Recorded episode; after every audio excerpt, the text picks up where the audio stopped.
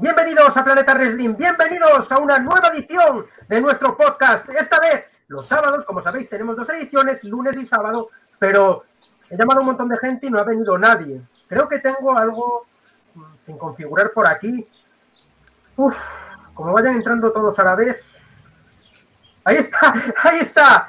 Ahí os tenemos, los ocho magníficos. O el alto mando aquí. ¿Qué tal, chicos? Vamos a presentarnos rápidamente, porque la gente no viene para oír presentaciones, viene para oír opiniones y para ver guerra, que es lo que quieren. Representando a Planeta Wrestling, Miguel Pérez, por supuesto. ¿Cómo no voy a estar?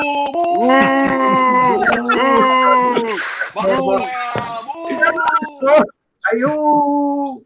Bueno, Carlos Gaspar, especialista en lucha libre femenina, promotor de RCW y el dueño de Planeta Wrestling.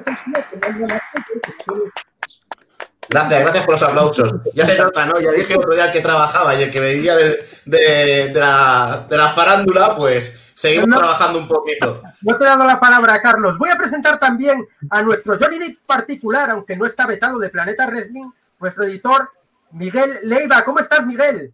Hola, hola a todo el mundo. Eh, hablas mucho. Eh, también tenemos aquí hoy a la persona que va a sustituirte, porque lo está haciendo muy bien en Planeta Wrestling, Cristóbal Poblete. ¿Qué tal? Muy bien, Miguel. Agradecido de estar una vez acompañándolo a todos ustedes en el panel de comentarios y esperando que todos nuestros seguidores hayan tenido una feliz Navidad. Siguiente en ser presentado, ¿Cómo un se, llama? argentino, ¿Cómo se llama? ¿Cómo se llama? Cristóbal Poblete. ¡Nadie le preguntó cómo se llama! It doesn't matter what do you want. ay, Pues sí, eso es un argentino de verdad, aunque tenga apellido de italiano. Walter de la Chiesa, lo dije bien, el puto amo.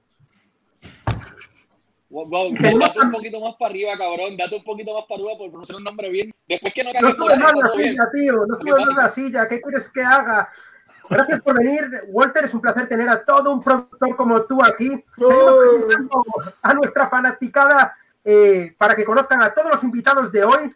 Paulo, de Solo para Fanáticos de WWE, una de las páginas número uno en español. ¿Cómo estás? Bienvenido de nuevo a Planeta Wrestling, aquí estamos. Muchas gracias, no me merezco tanto aplauso, tanta fanfarria tampoco. Muchas gracias, un gustazo estar acá y no sé, pues se viene parece algo entretenido con tanta gente acá invitada, este tremendo panel de lujo, así que vamos, no más adelante. Y el que tampoco se merece ningún aplauso es Fabricio Solano, de Universo Latino y Action Wrestling desde Costa Rica. Gracias, gracias a- al Nomo. ¡Puta vida! Al Nomo, gracias al Nomo de ¡Puta Will vida! Wonka, gracias al Conito del Corner, gracias a Forby y gracias desde luego al actor de live action principal de los Minions, Miguel Pérez. Grande, grande Fabricio, gracias por esa opinión irrelevante. Y como ya estamos eh, presentados, todos los que somos importantes aquí en el streaming, eh, vamos a presentar a Tejeda, el abogado del diablo desde Puerto Rico, el del encanto, más costado que, que el demonio. We want beers, we want beers. No, escuchéme, cojones. Bueno, Miguel, yo- ya que tú me presentaste, te voy a presentar yo a ti. Oh, fotaza. ¡Fotaza! Ya- Ahí está. Ahí está. La, la Copa Mundial. La Copa Mundial. Michael, ¿cuándo fue esa foto con Miguel? ¿Cuándo fue esa foto con Miguel? No, no, Miguel. Más pequeño que eso. Ya, ya, ya que Miguel me presentó, yo voy a presentarlo, voy a tomarme el tiempo y es directamente desde la comarca más cercana de los hobbits. Pesando lo que pesan dos galletas y una cerveza. Midiendo lo mismo que un puto minion. La única personificada de España para el mundo, Miguel Pérez. Así que pues ya Está, está- que está realmente loco.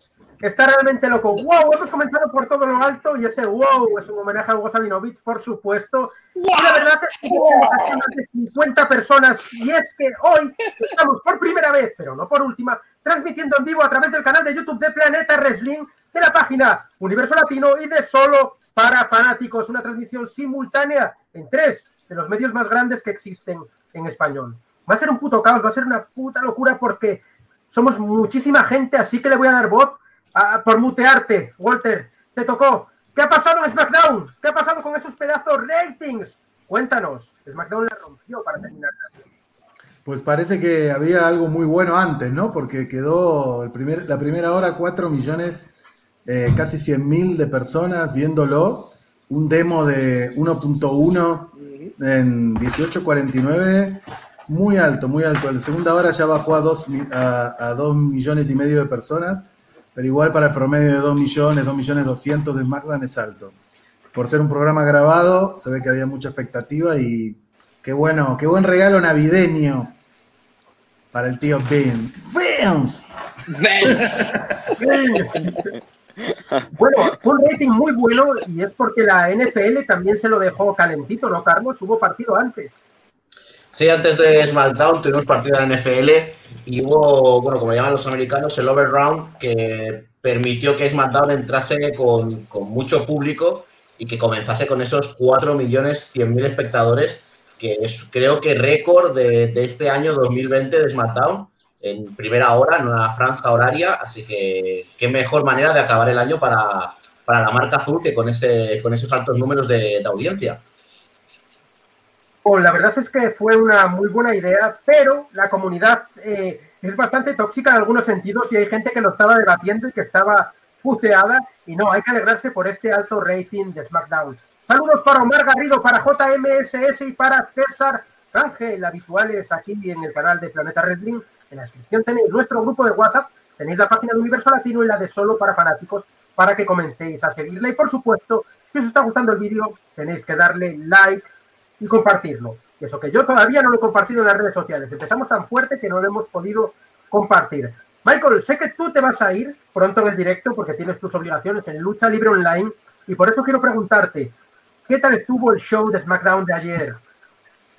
No, una, una puta mierda, no, no, mentira. El, show estuvo bueno, tuvo, tuvo sus pros, tuvo sus contras, hay cosas que pueden mejorarse, siempre hay espacio para mejorar. Yo entiendo que abrir con Roman Reigns contra Kevin Owens en una lucha de jaula, o sea, ¿quién carajo puede abrir algo mejor que eso? ¿Viste? Con la cara de la empresa, que es una lucha de gimmick, eh, eh, por un campeonato de juego, que es el campeonato máximo de la marca, con Paul Heyman en su esquina, con Jay Uso por ahí también rondando, eh, con Kevin Owens, que es alguien que la gente quiere, o sea, la lucha estuvo bien. Triple amenaza en pareja femenina por los títulos en pareja de, de, de WWE. Excelente de igual manera. Me gustaron los pareos, me gustan los pareos. Por ejemplo, eh, ver a, a Sasha Banks y a Bianca Miguel, deja de estar enviando mensajes de texto, maldito imprudente. Estoy eh, en vivo con ustedes. Sí, Miguel Pérez, tú mismo. Este, eh, me gustaron los pareos, su, sumamente interesante tener a Sasha y a Bianca juntas eh, y a Baymela nuevamente juntas. Eh, Asuka y Charlotte por cuánto tiempo pueda durar. Y lo más interesante, definitivamente, ver a Biggie eh, luego de siete años ganar el campeonato intercontinental de manos eh, pues, eh, del maldito conquistador que ya no tiene el título, pero son otros 20. el programa fue pregrabado, hablaron mierda con cojones y esos mismos que hablaron mierda no pusieron en sus respectivas redes. Mira, tuvieron tanto de rating, mira, al igual que nosotros tiramos mierda, yo lo reconozco, Lucha Libre Online es experto tirando mierda en muchas ocasiones, pero al igual que tiramos mierda, tenemos que decir, mira, esto estuvo bien hecho, sacaron 3 puntos algo de rating, sacaron 4 millones en la primera hora y quítanse el puto sombrero, quedó excelente. Sí, en la red, la, la red estaba caliente, pero más allá de que estaba la NFL, yo entiendo también que fue la cantidad de promoción que le dieron. Eh, fue ridículo. O sea, yo no podía ver un programa de Fox o ver los Simpsons o ver cualquier mierda que estaban retransmitiendo a la noticia sin que me saliera un anuncio de SmackDown. O sea, que entre eso, la cantidad de ads que me salen en las redes sociales eh, o de noticias de lo que iba a estar pasando durante el día, es suficiente como para eh, motivarme un puto día de Navidad con alcohol en mi sistema, a sentarme a ver SmackDown y lo disfruté desde el principio hasta el fin. Ayer fue una buena edición, le quiero conocerlo, por algo los ratings fueron lo que fueron, así que vamos a ver qué nos depara el lunes en Monday Night Raw, o Roa, como diría Andrade. bueno, se te ha oído medio medio, tienes que pagar la conexión a internet. Porque no, se te ve solo, mal. solo, solo AirPods, mala mía. Lo que pasa es que tengo el teléfono cargando, ya que según tú vas a enviar el No, pero te entrecortas, te entrecortas, te entrecortas. Sí. Pero se entendió, se entendió. Se entendió, no busques excusas. Que se entendió. Vamos a hacer una ronda rápida porque somos muchos y quiero saber la opinión de todos. Y voy a empezar así según va. ¿Merece Vicky esta victoria por el campeonato intercontinental? ¿Solo sí o no? Carlitos, dale. Sí. ¿Cristóbal? No. Oh, cabrón. ¿Walter? ¿Qué, qué incluye merecer? ¿Qué incluye, que lo mere- el, ¿Qué incluye el merecimiento según tu punto de vista? Y la no existe. ¿Cómo? Yo creo, empezamos de nuevo, empezamos de nuevo. Igual que quedó, quedó no, yo creo que si después de tanto tiempo la empresa merece ser campeón intercontinental. Yo como amante del campeonato intercontinental, porque es uno de mis favoritos, a pesar de que el nuevo diseño no me guste tanto, tengo que decir que es un buen comienzo para el 2021 con Biggie como campeón. Eh, me gustan mis puertas para mejorar un poco la performance del, Intercontinental este, este 2021. Si bien el, el torneo por el campeonato intercontinental nos dio una de las mejores 10 que fue, según ma- mi manera de ver, AJ Styles contra Daniel Bryan en la final por el campeonato. Eh, si bien nos dio una de las grandes luchas del año, creo que puede, puede mejorar el año que viene todavía. Y Biggie, no sé si lo merece o no, pero me parece un buen campeón. Es demasiado rápido para Vicky. Creo que es demasiado rápido. Falta una construcción de personaje. Demasiado rápido. Sí, creo que es demasiado rápido porque hace un par de meses lo veíamos con The New Day saltando y tirando pancakes y ahora lo tenemos como campeón intercontinental. Creo que es demasiado rápido. Te recuerdo que el campeón intercontinental de más larga duración fue Honky Tonk Man, un gimmick de Elvis Presley. Pueden continuar con su próximo argumento. Ahora te toca, te toca a ti eh, te toca a ti responder, Michael, ¿sí o no? Claro que se lo merece, o sea, estamos hablando de un tipo que lleva muchísimo tiempo en la industria, que lleva muchísimo tiempo en la empresa, que hace siete años no tocaba un singles title, que tiene un poderío increíble, que es físicamente imponente en comparación con el resto de sus oponentes, que viene de lo que es considerado el mejor grupo o el mejor tag team incluso en la historia de la WWE, la cantidad de reinados que tienen, 10 campeonatos mundiales en pareja, la cantidad de días como campeones que poseen. Eh, mano, no hay otra alternativa, o sea, Biggie era la alternativa correcta y si quieren eventualmente elevarlo a la escena estelar, entiendo que exponerlo en, la, en el midcard, en el campeonato intercontinental, es una buena primera alternativa o un buen primer paso para no hacerlo muy acelerado. No haberle dado el título en estos momentos, para mí hubiese sido un error, porque se ve que están apostando todo a Biggie. Este, así que espero que se me haya escuchado mejor ahora con el puto cambio de audífono. Ahora sí, mucho mejor. Mike, queremos saber tu opinión. Eh, sí, o sea, con una respuesta rápida, espero que no me cortes ahora, Miguel, mientras que me... No, no, no. No como antes, que cuando estábamos hablando, pero sí, pienso que sí, la verdad fue una alegría verlo, para mí fue una alegría, me puso bastante contento cuando vi su victoria ayer por la noche y debo de mencionar una cosa que al principio me estaba aburriendo el show, yo creía que iba a ser bastante cliché, una edición de Navidad mm, simple, de relleno, un programa de relleno, pero fue de forma exponencial. Eh, entre el anuncio de Brian hacia el Royal Rumble, que ya hablaremos más tarde de esto, y luego eh, ver esa victoria de Big E, que, pero ante lo que pienso es que a mí me daba igual que si Sami Zayn sigue como campeón o teníamos un nuevo campeón. Pienso que la eh, zona midcard de WWE eh, para SmackDown está bastante cargada, tiene bastante material. Y bueno, y Big E, pues era uno de los candidatos para, para sustentar el oro, ¿no? Así que yo estoy contento con el resultado y sin más. Vale, nos toca saber la opinión de Paulo, cuéntanos.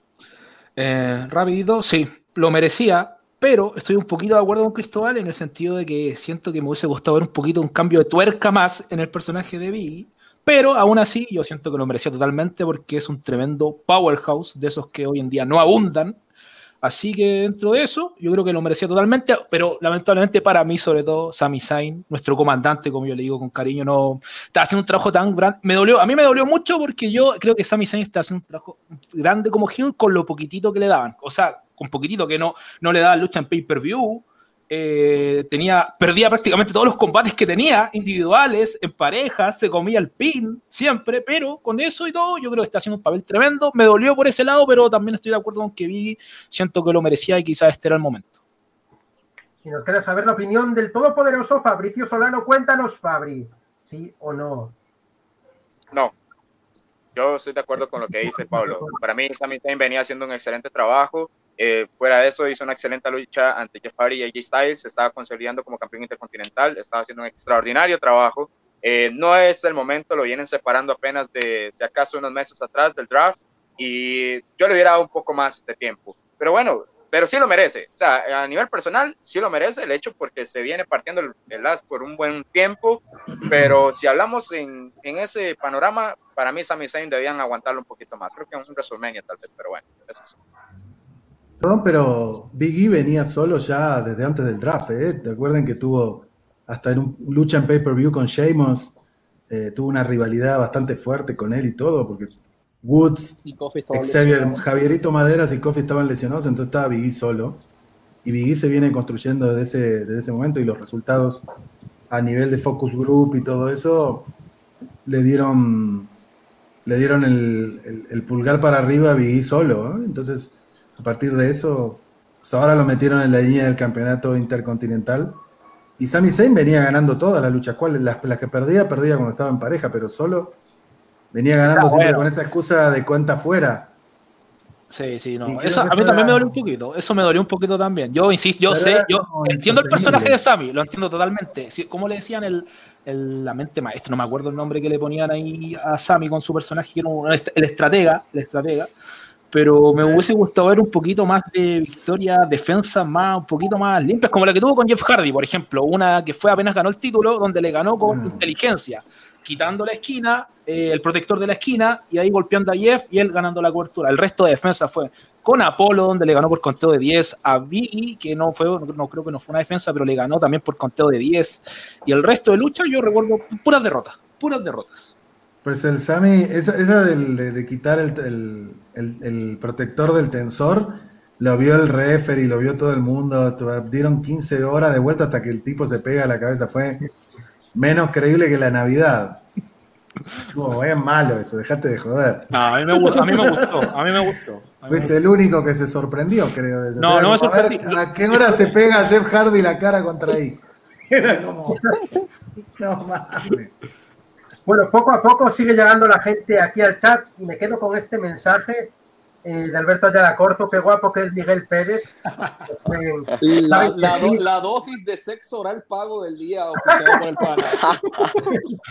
Dice por aquí Mar- Martín Vizcarra que soy un tremendo conductor, ya lo puse antes, y Ahí eso es verdad, pero de repente me pone que los argumentos de Michael Morales Torres Otra son dosis. buenos, y la verdad es que tenemos que volver a enseñar la foto. Walter, ¿tienes la foto por ahí otra vez? Fotaza, De Michael mi gente, fotaza. Claro, cómo El, no. el- el- el litro de whisky, el Miguel, Mi abogado y, reportero. brutal, brutal. Te falta un pin de Hugo y ya 10 de 10. Nos dice por aquí Cristian Bolaños que fue un show de SmackDown y que le gustó la lucha de Roman y, y Kevin, que es candidata a lucha del año aunque no gane. Yo no creo que sea candidata a lucha No, del año. Estás fumando crack, pana. Bájale. Yo creo que hay un montón de luchas mejores, solo mirar a los World Games de NXT, mirar eh, algunos de los combates que se dieron en el Royal Rumble. Muchas luchas de SmackDown de semanales han sido muy buenas. Después veremos por aquí cuál es para, para esta gente la lucha del año, pero yo creo que si hubiera que coger 10 luchas de lo mejor del año, esta se queda fuera por Sí. mucho. No fue un SmackDown bueno porque diera una calidad de combates inmensa. Fue un SmackDown bueno por lo que deben ser buenos los shows de lucha libre, porque son entretenidos y eso es lo que, lo que mola, lo que cuenta. ¿Ustedes qué opinan de lo que, de lo que dice Dave Meltzer, que las luchas que son pregrabadas o que tienen edición no pueden ser rankeadas, no pueden ser eh, valoradas iguales que ¿Quién es las otras? Porque es, Yo porque es opino, injusto. yo opino que el pana está en la nómina de una o dos compañías y que utiliza esa estrategia o ese argumento cuando le conviene. Eh, con el respeto de Mercer, yo entiendo que él y Wrestling Observer hace mucho tiempo están en la nómina tanto de New Japan y ahora de Elite Wrestling. O sea, tú me estás diciendo que IW, que graba todos los malditos programas semanales con tiempo, en su gran mayoría de ellos son grabados porque la mayoría de los resultados uno lo sabe con tiempo. Y aún así te tomas el tiempo y la molestia de darle rating, como que no sé. Y de todas maneras, le diste rating a WrestleMania. Es como que tu argumento se queda válido con tus propios actos. Pero esos son otros temas, esos temas para otro día. No, pero por ejemplo, él no quiso, él no quiso rankear la, el mejor, el, ¿cómo se llama? El combate de lucha libre más grande de la historia entre Edge y, y, Y Randy Orton. y Randy Orton porque tuvo edición. Porque fue Ah, pregrabado y tuvo edición. Bajo ese Entonces, argumento él no tampoco, quiso- tampoco- ¿Mm? Eso no lo quiso valorar porque dice que sería injusto valorar una lucha con edición sobre otra que fue en vivo y no tuvo. ¿Qué opinan que- de eso? Para que ustedes tengan idea, esta edición de AEW Dark, que es el programa que el programa secundario de AEW, tuvo dos luchas tan y tan y tan malas que no se van a transmitir y no están en la cartelera del martes. Al igual que eso, hubo luchas que se pararon y se continuaron. Lo mismo pasa en AEW Dynamite, lo mismo han pasado con muchos pay-per-view Lo mismo pasó con Ring of Honor, lo mismo ha pasado con New Japan Pro Wrestling, lo mismo ha pasado con todas las empresas. Ellos paran la lucha, si hay riesgo de algún luchador se lesione, ven si todo está bien o si tienen la oportunidad de parar algo porque algún spot no les gustó, lo corrigen y vuelven a hacerlo. Eso pasa en todas las empresas desde que tienen la oportunidad de, de editar lo que están haciendo. ¿Por qué raro? Porque los fanáticos no están viéndolo. Yo entiendo que ese argumento de él es erróneo porque pues lucha es lucha. Se editó, no se editó, si fue corrida, si no fue corrida. Yo entiendo que eso es un argumento eh, purista y bajo ese argumento pues lo único que tendrías que hacer es evaluar las luchas mexicanas que son las que verdaderamente pues son corridas sin mucha edición, que si se mató y se partió el cuello, pues así mismo la subieron pero yo entiendo que, que el resto de las empresas, eh, pues lamentablemente sí editan, o sea, no, no lamentablemente, tienen la facilidad, eh, así que su argumento es erróneo y sí entiendo que el PAN esté nominado a alguna de las empresas, pero eso es normal. Es que, mira, te iba a decir que nos iba a demandar, pero si nos demanda, tenemos abogado. Pero no, pero, pero, yo lo que digo es otra cosa. Salgamos de, de empresas o de fans de cosas. ¿Ustedes creen, honestamente, olvídate de Meltzer, que podés evaluar igual eh, la lucha de Hell in a Cell, eh, el combate de Hell in a Cell entre Roman Reigns y el primo, igual que el Boneyard Match, o crees que debería haber una diferenciación entre luchas grabadas y editadas con luchas que se grabaron en vivo? ahí son conceptos diferentes, en mi opinión. No sé si me está escuchando, pero eh, ahí son conceptos completamente diferentes porque estamos hablando de luchas cinematográficas, eh, como lo fue la de Bray Wyatt contra Braun Strowman, Bray Wyatt contra John Cena mismo, que a mí me gustó la lucha. Yo sé que a Walter no le gustó, pero a mí me fascinó eh, por lo que representó para, para los fanáticos de, de la carrera de Cena. Pero yo entiendo que son conceptos completamente diferentes y pues ahí habría que editarlo también eh, la lucha que tuvo Matt Hardy y Sammy Guevara en AEW también cinematográfica, muy interesante, al igual que lo fue el Ultimate Deletion que estuvieron en su momento dado en, Impact Wrestling. Eh, yo entiendo que, que, son categorías completamente diferentes si te refieres a la lucha cinematográfica versus la lucha normal, pero nuevamente, The Greatest, the greatest Wrestling Match Ever no es una lucha cinematográfica, fue una lucha como cualquier otra, con un poco de edición, como tienes la oportunidad de hacer porque esta realidad histórica en donde vivimos te lo permite. Por lo que yo entiendo que esa lucha debería competir directamente contra Helen Acel, Jay Uso contra Roman Reigns, contra el War Games femenino, contra el Royal Rumble del 2020, contra todas las luchas que hubo este año que fueron de buena calidad, los Young Bucks contra Hangman Page y Kenny Omega, entre muchísimas otras. La verdad es que, mm, voy a ser sincero, la lucha libre es entretenimiento. Si ellos tienen la opción de grabar otra vez, volver a empezar y emitirlo bien, ¿por qué cojones lo van a emitir mal cuando tienen la opción de hacerlo bien? A lo mejor cuando hay público no puedes hacer eso, pero no habiendo público es totalmente lícito que hagan eso. Lo veo genial. Y a la pregunta de Walter, eh, para mí es entretenimiento. Y la puntuación de los combates debería ser lo mismo en el Boneyard que en un combate súper técnico. Porque al final a mí lo que me importa es que me entretengan. Y esas puntuaciones, esas estrellas, miden el grado de entretenimiento de un combate. No miden la técnica, no miden cómo se hicieron las llaves. No es un combate de boxeo que va a los puntos es algo que tiene que divertirte. No es para analizar, olvidémonos de, eso, de esos conocedores, de esos que saben tanto. No, no, no. Esto es para entretenerte, para divertirte y si te divierte, debería tener buena puntuación. Si te divierte mucho, mucho, mucho, mucho, le das cinco estrellas y es la forma en la que yo lo veo. Carlito, sé que tú piensas al contrario porque tú ese bueno ya pienso, pienso completamente al contrario. Yo soy de la. A ver, yo soy más de la vieja guardia en este sentido. Soy más de que a mí eh, lo que valoro lo que pasa dentro de un ring. Y dentro de un ring eh, sí que estoy de acuerdo con Michael de que ahora se puede editar todo y que todo se puede mejorar. Es más, sabemos que incluso en WrestleMania se editaron un momento para poderlo repetir y poderlos hacer mejor. Pero de, esa edición eh, que pasa dentro de un ring a la edición de una, entre comillas, un capítulo de una novela, que es lo que es el Boneyard, que es una edición de 8, 9, 10 horas grabando y luego cortando y, editando y poniéndolo, a mí eso ya no me parece wrestling. Yo entiendo ¿eh? que sea entretenimiento, pero para mí no es wrestling. Para mí es entretenimiento de otro, de otro tipo. A mí el wrestling es dentro de un ring y dentro de un ring se pegan con todo el, con todo lo que se pueda editar. Fuera de un ring. Melzer valora todo lo demás, lo de antes, la rivalidad, incluso. La realidad, ¿cierto? se empiezan a putear en redes sociales y no hacen rivalidad dentro del ring, Melzer lo va a valorar. Y ahí está el problema. Pero yo para mí, cuando ya sacas el combate fuera de un ring, yo ya no lo valoraría. Yo, personalmente, yo en este caso soy como, como Meltzer, yo no lo valoraría. Porque para mí el wrestling es dentro de las cuerdas, en el sentido dentro de las cuerdas, entenderme. Si hay un street fight, entra, eh, está un combate que es alrededor del ring y que todo puede pasar, pero siempre tienes la confluencia de un ring. El Bon no tiene la confluencia del ring. El de Bray Wyatt contra Braun Strowman no tiene, la, no tiene un ring en medio, entre comillas. El combate de John Cena contra Bray Wyatt no tiene un ring en medio. Es una historia que te entretiene, que te divierte, pero para mí no deja de ser una historia. Para mí no deja de ser el capítulo de una serie. Bajo esa, yo no lo valoro. bajo ese argumento. Sería interesante, sería interesante encontrar cuál es el límite, ¿no? Porque con esta nueva normalidad y las posibilidades de, de repensar lo que hasta ahora venías haciendo, yo creo que debería haber una categoría que diferenciara, porque sí creo, no por Dave Meltzer y no, es como que de ahí lo leí, ¿no? Pero sí que había pensado esto en alguna oportunidad. No es lo mismo el esfuerzo de dos personas y sus productores y sus escritores desde el comienzo que se inicia una rivalidad hasta que se lleva al, al clímax en el momento más interesante del combate hasta que termina, el esfuerzo y la no posibilidad de retomar, que cuando tuviste la posibilidad de retomar, o nuevamente lo del límite, ¿no? Porque si en el greatest match, si en el la combate de lucha libre más grande de la historia hubo edición, no fue la misma que en la de Bray Wyatt y el Firefly Funhouse match con John Cena, ¿no? O sea, ¿cuál es el límite para estas categorías?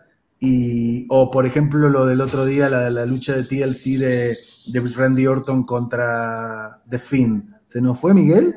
¿Se nos fue el anfitrión? Se murió. Sí, sí, ha desaparecido. Se nos fue el anfitrión. Bueno, ahí está la generosidad de Planeta Wrestling, ¿eh? que el anfitrión nos deja su canal, nos deja el espacio y se va. Eh, entonces digo, ¿cuál es el límite? ¿no? Habrá que encontrar un límite. ¿Importa si hay límite? ¿No importa? Da lo mismo. Es, es entretenimiento y ya está. Hay que hacer un límite, hay que categorizar luchas editadas y producidas versus luchas en vivo o qué. Yo es que soy Yo creo de- que te- Habla, habla, Cristóbal. habla. Discúlpame. Ya, muchas gracias. Eh, yo creo que depende del criterio, porque hay que diferenciar el criterio de, por ejemplo, la Inferno Match que, que fue en TLC, eh, en donde lamentablemente Bray Wyatt era un muñeco. Entonces yo creo que, que eso es distinto, eso es más el espectáculo que da, que da todo esto. Yo creo que los criterios sí tienen que ser distintos. Creo que- que hay que calificar la cinematográfica y diferenciarla de una, de una que puede ser en vivo. Yo creo que, ¿Cómo que que haber dos que deben haber criterios distintos, porque yo no puedo calificar la Boneyard Match con, no sé, a ver, un- el, el TLC de Roman Reigns con, con Kevin Owens, porque son cosas distintas, son lugares distintos, historias distintas, pero más que nada el tema de la edición y que sea una lucha cinematográfica eh, hace que, tiene, que, que tengan que haber dos, dos criterios distintos. Bueno, ya sabemos la opinión ¿Quién de más está? ¿Quién más está? Votemos, votemos. Yo voto por la diferenciación. Los que voten por la diferenciación, levanten la mano. Sí, también. Es que como decías tú, Walter, es la ¡La categoría. madre! Estamos... Es que es ideal. Categorizar ideal. Es ideal, no hay otra, yo creo, no hay otra. Es que sería lo mejor. Es que yo, la, tu pregunta al principio era, yo dijiste, ¿qué nos parece que Meltzer no califique estas luchas? Eso es con la pregunta, esa pregunta yo creo que sí debería calificarla, pero no se puede comparar con las luchas que sí son in ring eh, y sin el tipo de edición que tienen combates como los cinematográficos, quizá el de The Greatest Match Ever o el de Wyatt con Orton. Eh, para mí, la, para mí la, lo que decía, lo que decías tú, lo que tú propusiste, categorizar, ponerlo en categorías diferentes. Cinematográfica o luchas con edición, alta edición, por un ladito, y la otra, las luchas más clásicas, por otro. Tranquilo, Pablo, que si un día New Japan Pro Wrestling hace una lucha cinematográfica, la valorará. Le pondrá 18 estrellas, eso no te preocupes. Lo que dice Michael, que por cierto se fue, ¿dónde está? Desapareció. Eh, y es que Melser está pagado por alguna empresa, fijo. Yo pienso lo mismo que él. No puedo demostrarlo, pero la gente del otro lado de la pantalla tampoco puede desmentirlo. Así que No, yo, lo- yo uso el nombre de Melzer como para introducir el tema, ¿no? O sea, es, es anecdótico Melzer o no Melzer. Pero sí, yo en algún momento pensé, cuando vi la Firefly, la lucha Firefly eh, Funhouse Style entre, entre Bray Wyatt y, y, y John Cena, ¿no? No hubo, creo que, un solo movimiento de wrestling en todo el. No sé si hubo una Sister Abigail al final o no. Al final, creo No que fue lo. No hubo un solo, casi, un, si hubo, hubo dos movimientos de wrestling en toda la lucha. Y digo, esto, esto fue como una, es como un algo, es como un arte, ¿no? De disruptivo, es una, una nueva interpretación de lo que puede hacerse con dos luchadores en este momento y, ya. Pero es completamente diferente también al Boneyard Match, donde por lo menos había acción de, lucha, había spots, o por ejemplo la lucha más grande de, lucha libre de, la historia, o la, la lucha de pantano, donde por lo menos hubo un par de spots. Digo, son muy diferentes unas cosas de la otra. Entonces, como que hay que. Yo creo que es sano poder decir, bueno, luchas de pregrabadas versus luchas en vivo. Mira, ahora mismo he lanzado una encuesta a través de nuestra cuenta de Twitter, que si no la seguís, podéis seguirla en la descripción del vídeo. Y quiero ver lo que piensa la gente sobre esa pregunta de Walter. Así que en cuanto haya unos resultados ya significativos de 100, 120 personas, algo que ya se pueda evaluar, vamos a conocer la opinión de la gente. Vamos a aprovechar para mandar saludos a toda la gente que está en el chat, que no les estamos haciendo mucho caso, pero es que hoy hay muchísima gente. Gracias a todos los que nos estáis siguiendo, dad like, sabéis que estamos en vivo en YouTube y si venís por allí, le dais like al vídeo y lo compartís, pues os lo agradecemos un montón. Saludos para Mr. D, eh, que es un habitual de aquí del canal y le agradecemos mucho su apoyo incondicional. Saludos también para Cristian Bolaños, que me dice que me parezco a Bad Bunny, el cabrón. Vamos a Qué mandar malo. saludos. Eso es cabrón. Vamos a mandar saludos para Jairol Colombani, un conocido de aquí de la página, amigo de eh, Michael, que ya no está porque le explotó un transformador, es lo que tiene vivir en Puerto Rico, y de nuestro amigo Fabricio, un saludo también para toda la gente de WWE Fanáticos Mundial, la página que lleva nuestro amigo Jairo, así que buscarla y seguirla. Eh, tenemos por aquí al luchador Rey Soberano, entrevistado también aquí en Planeta Wrestling, entrevistado en Lucha Libre Online, en un montón de sitios, el luchador de moda. Un abrazo muy fuerte para Bolivia. Eh, la foto del gato se comenta mucho en el chat. ¿eh? Ahí lo, lo tenéis al, al pequeño Iron, que, que la foto del gato es top. También Julian Murphy está por aquí de los clásicos. ¿Sabéis que he leído un montón en el chat? Este comentario lo vais ahora a ver ahora en pantalla de Julio Cabrera. El de ambulancia fue buen combate. Cuando hablábamos de lo del combate del año, la gente se fue rápidamente a ese combate. ahora Walter. Yo lo Randy comenté ahora Orton, con Walter. Yo no estoy de acuerdo con el de la ambulancia, perdón, ¿eh? Pues dinos por qué.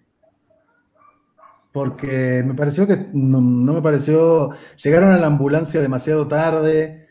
Las interrupciones con, la, con el tema de que tenía que ir eh, pasando por la venganza de cada una de las leyendas me pareció muy prefabricado y muy poco. Digo, cuando apareció Christian sí me sorprendí, ya después no me sorprendió más nada. Y me reí, ¿no? Cuando Ric Flair se llevó la ambulancia, pero ya, ya estaba esperando cómo iban a aparecer los demás. O sea, no, no me. Si tengo que valorar una lucha de Drew McIntyre y Randy Orton, no sería esa la que más me gustó. Sería la de Hell in a Cell. También fue, fue Si muy tuviese que ser, si tuviese que ser una de Randy Orton y Drew McIntyre. Cosa que para mí no está entre ellos eh, como la mejor lucha del año. Mira, vamos a dejarnos ya de eh, elucubraciones y os lo voy a preguntar directamente. ¿Cuál fue para vosotros la lucha del año? Y Vamos a empezar por Fabricio, que está ahí abajo en la esquina, que siempre le llega el turno el último. Fabri, lucha del año, ¿para ti cuál fue? Eh, ay, hombre, qué, qué difícil es que. Pero no bueno, es voy solo a- de cualquier empresa. La- las excusas no se televisan. Vamos, Fabricio. Eh, perfecto. No, pues yo me quedo con, lo comenté hace uno de los episodios de, de Lucha Libre Online. eh, a mí me encantó mucho la lucha de, de Randy Orton y Edge en Backlash. Y no me interesa lo que diga Meltzer, no me interesa lo que digan que sí, te- no, no, no, no me interesa. A mí, para mí fue enriquecedor. Una pregunta, una pregunta, Miguel. ¿Tenemos que diferenciar entre masculino o femenina? No. ¿O la mejor lucha de todo? La mejor lucha de y todo. femeninos. De Absolutamente. todo en general. Sí, Ok, entonces más difícil. No, entonces me- ya definitivamente me quedo con Randy Orton y, y Edge por esa lucha clásica. Vimos de todo, nos hizo trasladar a esa, a esa eh, era actitud. Vimos a Charles Robinson con su trajecito de referee clásico. Vimos eh, movimientos de toda clase y agregándole la de femenina, Sasha Vance y Bayley. Nada más. Cuéntanos, Paulo, ¿cuál es tu lucha? No, espera, espera, Fabricio. Solo una entonces. ¿Te quedas con la masculina o con la femenina? Ah, la masculina, era para darle también. Vamos a elegir una femenina y una masculina, no seas así. Sí, Venga, va. Eh. no seas así. Mira, Carlos está sufriendo, que no va a poder decir, ¿entendés? Por eso lo No dice, porque el hombre le da seguimiento, es el que trabaja aquí en el Planeta Wrestling. A mí me putea y tengo que devolvérselo por otro sitio. Bueno, pues valen las dos. Paulo, tu turno. Ya, Mm, está tan difícil, es que hubieran tantas luchas buenas este año en general, WWE, AEW, New Japón, etcétera, etcétera, etcétera, pero yo estoy entre dos por lo menos masculinas, pero confiando en que uno de ustedes va a nombrar la que no voy a nombrar yo ahora, yo me voy a quedar con el combate en NXT TakeOver 31, si no me equivoco, entre Finn Balor y Kyle O'Reilly en el evento central por el campeonato de NXT, que fue una lucha que me encantó, me fascinó la brutalidad, ya después saber que a Finn Balor se rompió la mandíbula y Kyle O'Reilly, si no me equivoco, daño en las costillas, creo. Eso se le dio un sazón extra a mi gusto por la violencia, que no me, no me había dado cuenta hasta que vi esa lucha y supe las consecuencias que trajo. Así que no, me encantó ese combate entre Finn y Kyle O'Reilly, mi candidata a lucha del año masculina y femenina. Yo me voy por la que para mí fue la mejor lucha de WrestleMania, en el ring, en el ring, ahora sí haciendo la diferenciación, en el ring de este año, que fue eh, Rhea Ripley contra Charlotte Flair, que para mí si hubiese sido con público, en un contexto normal, la gente la la hubiese, no estaría tan infravalorada como para mí, como para mí está en este momento. Muy buenas selecciones. Turno ahora de Mike. Cuéntanos. Yo voy a sacar algo distinto. Mira, tenía pensado también eh, mencionar como Fabri la lucha entre Edge y Randy Orton, pero para variar un poco, me voy a ir a NXT completamente, o sea, tanto por la parte masculina como la femenina. Eh, voy a empezar con la masculina y quiero mencionar, vámonos a, agosto, si no me equivoco, a NXT TakeOver 30, da esa lucha de escaleras donde Damien Priest se coronó como campeón norteamericano. Fue una lucha donde yo sufrí realmente porque tuvo demasiada tensión, eh, tiene muy buenos spots y para mí mmm, yo creo que, como digo, es muy difícil determinar la lucha del año porque ha habido muy buenos combates. 2020 ha venido con, ha traído bastante buenos combates. Yo creo que uno de esa lista, sin ninguna duda, es ese combate eh, de escaleras. Así que voy a mencionar a ese. Y luego quiero dejar eh, para el combate femenino del año. También iba a mencionar el Sasha contra Bailey, me ha quitado todas las palabras Fabri, pero eh, quiero mencionar una triple amenaza entre ellos Shirai, Charlotte Flair y mmm, Rhea Ripley, ¿era? Sí, en, en In Your House. Ese combate brutal, brutal, pero brutal, de lo mejor que he visto, porque hemos visto este año bastante acción femenina muy, muy buena y he ido recordando pay-per-view por pay-per-view en mi mente y digo yo, uno que me haya dejado muy buen sabor de boca al cerrar el evento, main eventeó, veíamos a Io Shirai eh, con el título en sus manos y un combate magnífico, muy pero que muy bueno, de lo mejor que he visto este año en cuanto a lucha libre femenina y, y sin ninguna duda no podemos olvidarnos de, de, esa triple amenaza. Turno ahora para Walter, cuéntanos. A mí, a mí, no, me extraña que ella elegida esa donde Io Shirai hace el spot del Moonsault y cae sobre Ria, que estaba en una figura 8, ya estaba por perder con Charlotte, y, y que te haya gustado ese final. A mí ese final me dio bronca. eh, para mí la mejor lucha del año es Roman Reigns contra Jey Uso, Hell in a Cell match por el campeonato universal, por la construcción de la historia, por los spots en la lucha, por la entrada de Jimmy cuando Roman lo estaba por aplastar la cabeza a Jay con la escalera metálica, por Roman soltando la escalera y poniéndose a llorar diciendo no sé qué me pasa, no sé qué me pasa, y cuando el primo le dice, bueno, ya pasó, lo agarra en una guillotina y, usa eso para que Jay se rinda, cosa que si habíamos visto antes no, se, no iba a pasar, porque era una I quit match también. Y luego cuando Roman se va y los Wild Samoans lo reciben y lo, lo, lo, declaran, ¿no? Es un paso más en la rivalidad, una manera de llevar y contar las historias pasito por pasito, cada vez un poquito más arriba. Esa lucha del mejor pay-per-view del año también me parece a mí, eh, con el mejor luchador del año, como debe ser en, la, en los Oscars, ¿no? El director, la mejor película, el mejor actor, todos en la misma, en la misma obra, sí, sí. Y, y la- y de las mujeres me tengo que quedar. Me gustó muchísimo Rhea Ripley con Mercedes Martínez en la jaula. Me pareció eh, superlativa, me pareció muy buena. Pero me voy a quedar con Bailey Sasha, la revancha del Hell in a Cell en Raw. Eh, en un show semanal se mataron, dieron una lucha impresionante. A pesar de los cortes comerciales, no se perdió la emoción y una vez más Sasha le hizo rendir a Bailey y siempre que Bailey se rinde está bueno. Cristóbal, Bueno, eh, debo confesar que hasta hace dos semanas mi favorita era Roman Reigns contra Jay Uso en Hell in a Cell, al igual que Walter. Fue una lucha, pero que hace tiempo una historia tan buena que no la había en WWE. Hace mucho tiempo, mucho tiempo, mucho tiempo. Pero la violencia entró en TLC y Roman Reigns contra Kevin Owens fue pero espectacular. Fue una lucha violenta de estas que no veíamos desde de hace tiempo. Desde yo creo que no veía desde el 2010 una, una cosa así de brutal. Fue demasiado buena, no tanto como la construcción de la, de la lucha como fue con Jay Uso, pero con Kevin Owens, los spots que hubo fueron brutales. A mí, a mí me encantó la lucha, eh, fue una de las pocas luchas que en este 2020 me impresionó de verdad, que pensaba que, oh, yo siempre dije que Reigns iba a ganar, pero Owens cuando escalaba igual me daba esperanza, va, va a ganar Owens, va a ganar Owens, no, no, ganó Reigns, pero fue, para mí la lucha del año masculina fue de Reigns contra Owens en TLC.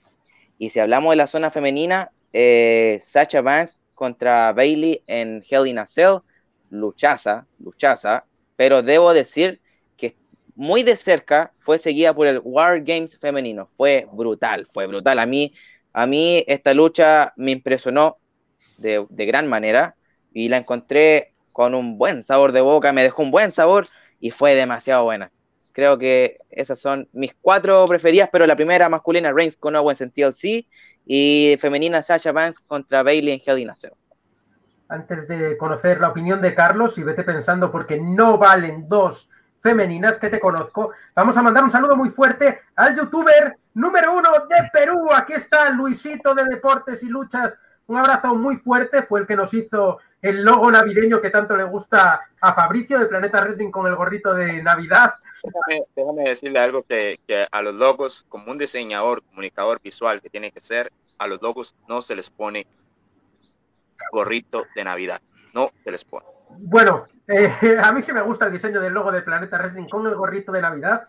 Y Luis, si estás, si sigues en el directo, que yo creo que sí, eh, haz un diseño de Action Wrestling. Después te paso el, el enlace con el gorrito de Navidad. Ya verás que bien lo pasamos. Pues nada, Luis. Yo quería decir una, Miguel. quería decir una cosa a propósito de lo que dijo Cristóbal. eh, que la lucha de Kevin Owens con Roman Reigns, por fin nos devolvieron la- los combates TLC. Porque lo que pasaba era que los combates TLC no eran TLC, güey. Eso es lo que te pasaba. Entonces vos veías supuestamente la lucha era, ni siquiera la de McIntyre con Styles fue TLC. Te hacen un spot en una escalera, un spot en una mesa y ya te dijeron que era TLC. Y no, las luchas TLC son mínimo como la de Roman con Owens, así. 30 Así de spots en una sola lucha. La brutal- 30 mira, lucha. la brutalidad que vimos con esta lucha, a mí me encantó. Yo hace mucho tiempo no había una, una lucha así. Eh, llevo viendo lucha libre desde hace unos 10 años y, y hace tiempo no había una, una lucha así de buena en, en TLC. Y antes nos vendían el, el TLC match, pero hacían algo con dos mesas y una escalera y terminó combate. Ahora, esta fue un TLC bueno. Ponían a Jeff- te ponían a Jeff Hardy, se tiraba de la escalera, pum, ya está, TLC match. No, Eso, eso era, eso era. la- las mesas, las escaleras y las sillas tienen que ser parte desde el principio hasta el final de la lucha. Si te fijas y comparas las dos luchas, la de McIntyre con Styles, te vas a encontrar que los spots son mínimos usando estas, estas características. Porque claro, McIntyre no es un especialista en el tema, creo que es su primer lucha TLC, si no me equivoco. Así también fue su, su primer Hell in a Cell, su primer TLC, todo el, todo el 2020 Drew trabajó como nunca. Pero la de Roman y Kevin fue gracias, gracias por devolvernos la estipulación. Sí, la verdad es Miguel. que. eh, sí. Eh, No, decía- quería decir algo, porque aprovechando que estamos transmitiendo en Universo Latino, no sé si me dejas leer algunos cuantos comentarios que estoy recibiendo por acá. claro, sí, dale. Por acá Ah, nos dice deja de hacer Cari- propaganda, loco, deja de hacer propaganda. No. ¿por? Porque es de, es de todo el universo. Carlos, universo Carlos se sale de la vaina. Carlito se sale de la vaina por contar la lucha y vos querés hacer publicidad. Dale, loco. Dale, Carlos, ¿verdad? Dale, dale, dale, Fabricio, dale. No, es que precisamente nos, nos decían sobre eso. Sobre que Gary Cruz nos dice por acá, creo que sí. calificarse, pero Ahí lo tenemos, con- Juan Carlito, que preguntaba, preguntaba Jairo por él. Y, ahí lo tenemos, está en nuestros corazones. Eh, sí, dale, Fabri, eh, después ya te cobraré lo que sea, el concepto de publicidad, dale. ¿Por qué, cabrón? ¿Por no, no, es parte de que nos dicen por acá, precisamente están de acuerdo con mucho lo que dice Walter, lo que dice, por ejemplo, nuestro amigo Cristóbal, por aquí nos dice que efectivamente una de las luchas fue la de, de Charlotte, China Baszler, mencionan también la de la de NXT in Your House, también nos dicen por acá, Eh, nos dice saludos Miguel, nos dicen por aquí también, un crack Miguel, mira, hasta todo el universo de Planeta Wrestling se vino para nosotros, entonces no debes de quejarte Miguel. Sí, sí, sí, sí. Ya sé que me quiere mucho la gente de Universo Latino, de estar allí en los roads. Y la verdad es que es un placer, pero te voy a cobrar la publi. Tenemos que favor, ponerle no, a por Michael, favor. tío. Hay que sacar el dinero de algún sitio. Vamos, queremos ver, queremos escuchar a Carlos, Miguel, basta. Vale, vamos a darle. Carlitos, ¿cuál fue la mejor lucha del año? Y tú empiézame por la femenina, anda. Eh, bueno, por la femenina yo me voy a quedar con, como ha dicho Cristóbal, y por no repetir, porque sí que soy de la opinión de que Sasha contra Bailey quizás ha sido la mejor, la mejor lucha femenina del año, pero yo me voy a quedar con el takeover femenino, con el NXT World Games. Eh, ese combate estuvo muy bien, ese 4 contra 4 fue brutal, estuvo muy bien hecho, con muchos spots espectaculares. Alguna, algún fallo que otro, pero bueno, el combate en sí estuvo muy, muy bien. Y yo creo que a nivel de WWE es el mejor combate que, que hemos podido ver, sacando, sacándolo todo lo que hemos dicho. Yo creo que el listado de cinco o seis combates femeninos que haríamos todos los seguidores es, es el que hemos dicho aquí. No, no iríamos muy lejos. Luego, a nivel de fuera, yo me quedaría con un Miyu Yamashita contra Yuka Sakisaki, que pudimos, verla, podemos verlo en Tokiyoshi Pro Wrestling a principios de año. 4 de enero fue espectacular ese combate. Se dieron con todo por todo el Korakuen Hall y cuando había público, que eso también es de agradecer, que en un combate Street Fight se den, se den con todo y con público, que todavía se mete más en el combate. Y en el masculino yo me voy con, con un combate que quizás no mucha gente ha visto, pero es de NXT UK, que es el Walter contra Ilya Dragunov. Un combatazo tremendo. Se dieron con todo. Sí, sí, es que se dieron con todo. Fueron 20 minutos brutales de combate. Ese combate hubiese sido el, eh, el main event del pay-per-view de NXT Takeover UK, que no se pudo llevar a cabo por, por la pandemia, y lo pasaron a un combate semanal y, fue un combate brutal. O sea, yo creo que Dragunov no le da miedo enfrentarse a nadie y, y Walter ya sabemos lo, el, pedazo de monstruo que es luchando. Y ya tuvimos combates contra Tyler Bale, contra Pete de Walter a un nivel espectacular, y ahora este de Dragunov fue también muy, muy bueno. Ahora ya esperando el 2021 a ver cómo es el Walter contra Aki. Pues esperemos a ver lo que hace nuestro representante español, Lakit, allí en NXT UK. Me toca a mí, ¿no? Sí, lo mejor para el final, ¿Qué quieres? dice. Al estar el último me habéis robado la mayoría de los combates. Mira, Mira, toca a Miguel, me parece. sí, Miguel, primero. Miguel. No, no, yo ya dije el, el combate. Yo ya dije el combate de, de escaleras de, de NXT Takeover 30. Ya dijo, ya dijo, ya dijo. Vamos a ponerle las risas de Luisito. Bueno, primero de todo, si algún cabrón me justifica que los combates de Wrestle Kingdom fueron buenos, entretenidos y divertidos, decir que yo estuve allí casi me duermo, casi me muero del asco. Y Carlitos estuvo allí conmigo y no sé si estará de acuerdo, pero Bueno, bastante. el, hecho, el hecho más claro es que no hemos dicho ningún combate de Relay Kingdom. Ni tú Vale. ni yo, cuando íbamos con la ilusión de, de ver un Relay Kingdom en vivo. Lo digo porque hay combates hasta de 5 estrellas y media, 5 estrellas con 75 que le dio el puto Melser, que, que vamos, vamos. No vayáis a Wrestle Kingdom. Si vais a Japón hay muchas cosas bastante mejores. Ah, déjalo ir, déjalo ir. A ver, mejor lucha masculina del año, Miguel Pérez, vamos. Ah, mejores porque me lo has explicado tú. Dice Para mí el Roman Reigns contra Jay Uso, ese I Quit Match dentro del Hell in a Cell, no es que haya sido el mejor combate del año, es que ha sido el mejor combate de WWE de los últimos cinco años. Y la mejor historia que tenemos probablemente desde el retiro de Shawn Michaels. Y soy así de claro y de directo porque hacía muchísimos años, mira, eh, muchos de los que estamos aquí eh, llevamos mucho tiempo en la industria de la lucha libre y esa industria te va quemando, te va haciendo como callo, te va endureciendo y al final pasas de todo lo que ves. Y a mí ese, esa rivalidad de Roman Reigns contra Jey Uso me hizo volver a sentir mmm, pasión, volver a sentir interés por la lucha libre. Y os digo que no es nada fácil conseguir esto a día de hoy, donde todo el mundo ha visto de todo ya.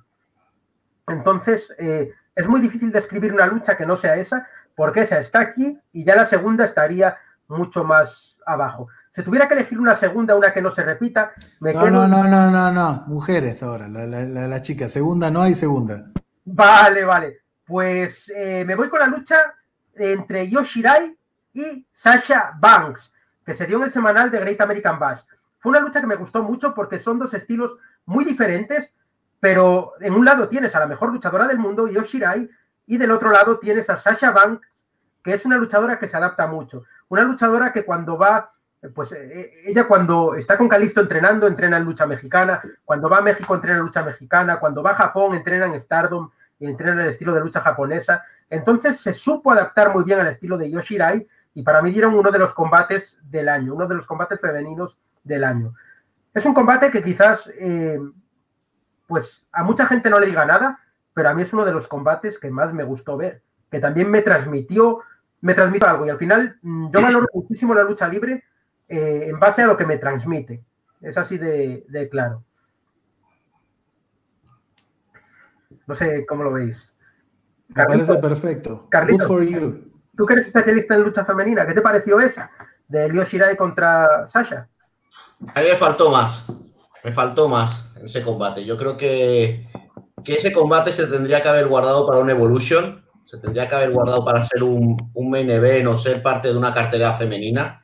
Donde tengamos eh, a, a luchadoras que de verdad tengan el tiempo necesario para poder lucir. Yo creo que un Sasha contra Yoshirai, al igual que creo que un, un Charlotte contra Rhea Ripley, una repetición de WrestleMania, o por ejemplo ver a una Ember Moon contra Bailey en un combate que no sea como el de SummerSlam del 2019, sino que sea un combate un poco mejor. Yo creo que estos combates que son entre comillas Dream Matches serían ideales para un, para un Evolution 2.0 o un Evolution 2021 o como les quieran llamar. O para un Queen of the Ring. Correcto, también para un Queen of the Ring. Y ese es el tema al que vamos. Queen of the Ring para 2021. Walter, tú propusiste el tema en el anterior directo y por ti vamos a empezar.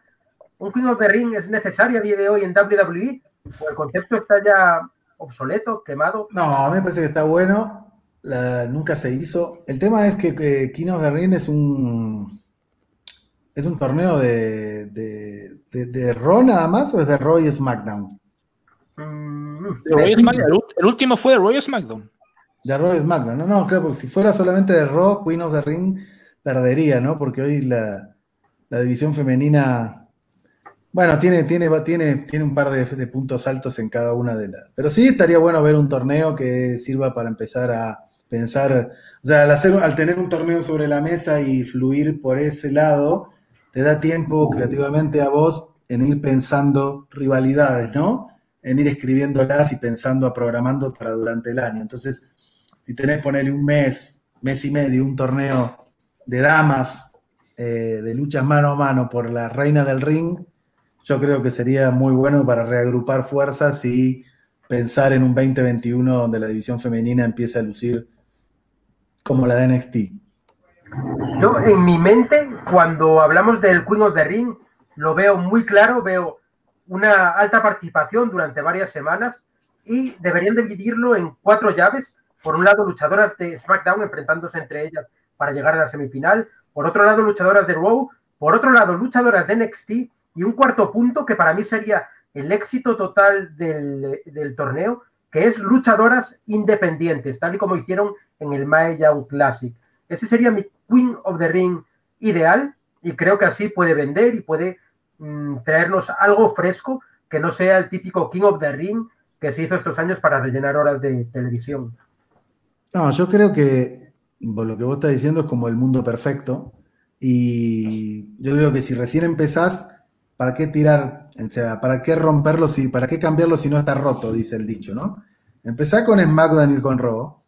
Empezá haciendo un torneo que te dé posibilidad de pensar, ¿no? ¿Dónde vas a poner a cada quien? Carmela, ¿con quién va a ir? Bailey, ¿con quién va a ir? Sasha, ¿con quién va a ir? Charlotte, Asuka, algo con cabeza que te, que te programe el año y que te vaya dando algo mucho menos improvisado que lo que pasó este año, o los años anteriores, los años anteriores han sido mucho peores que este.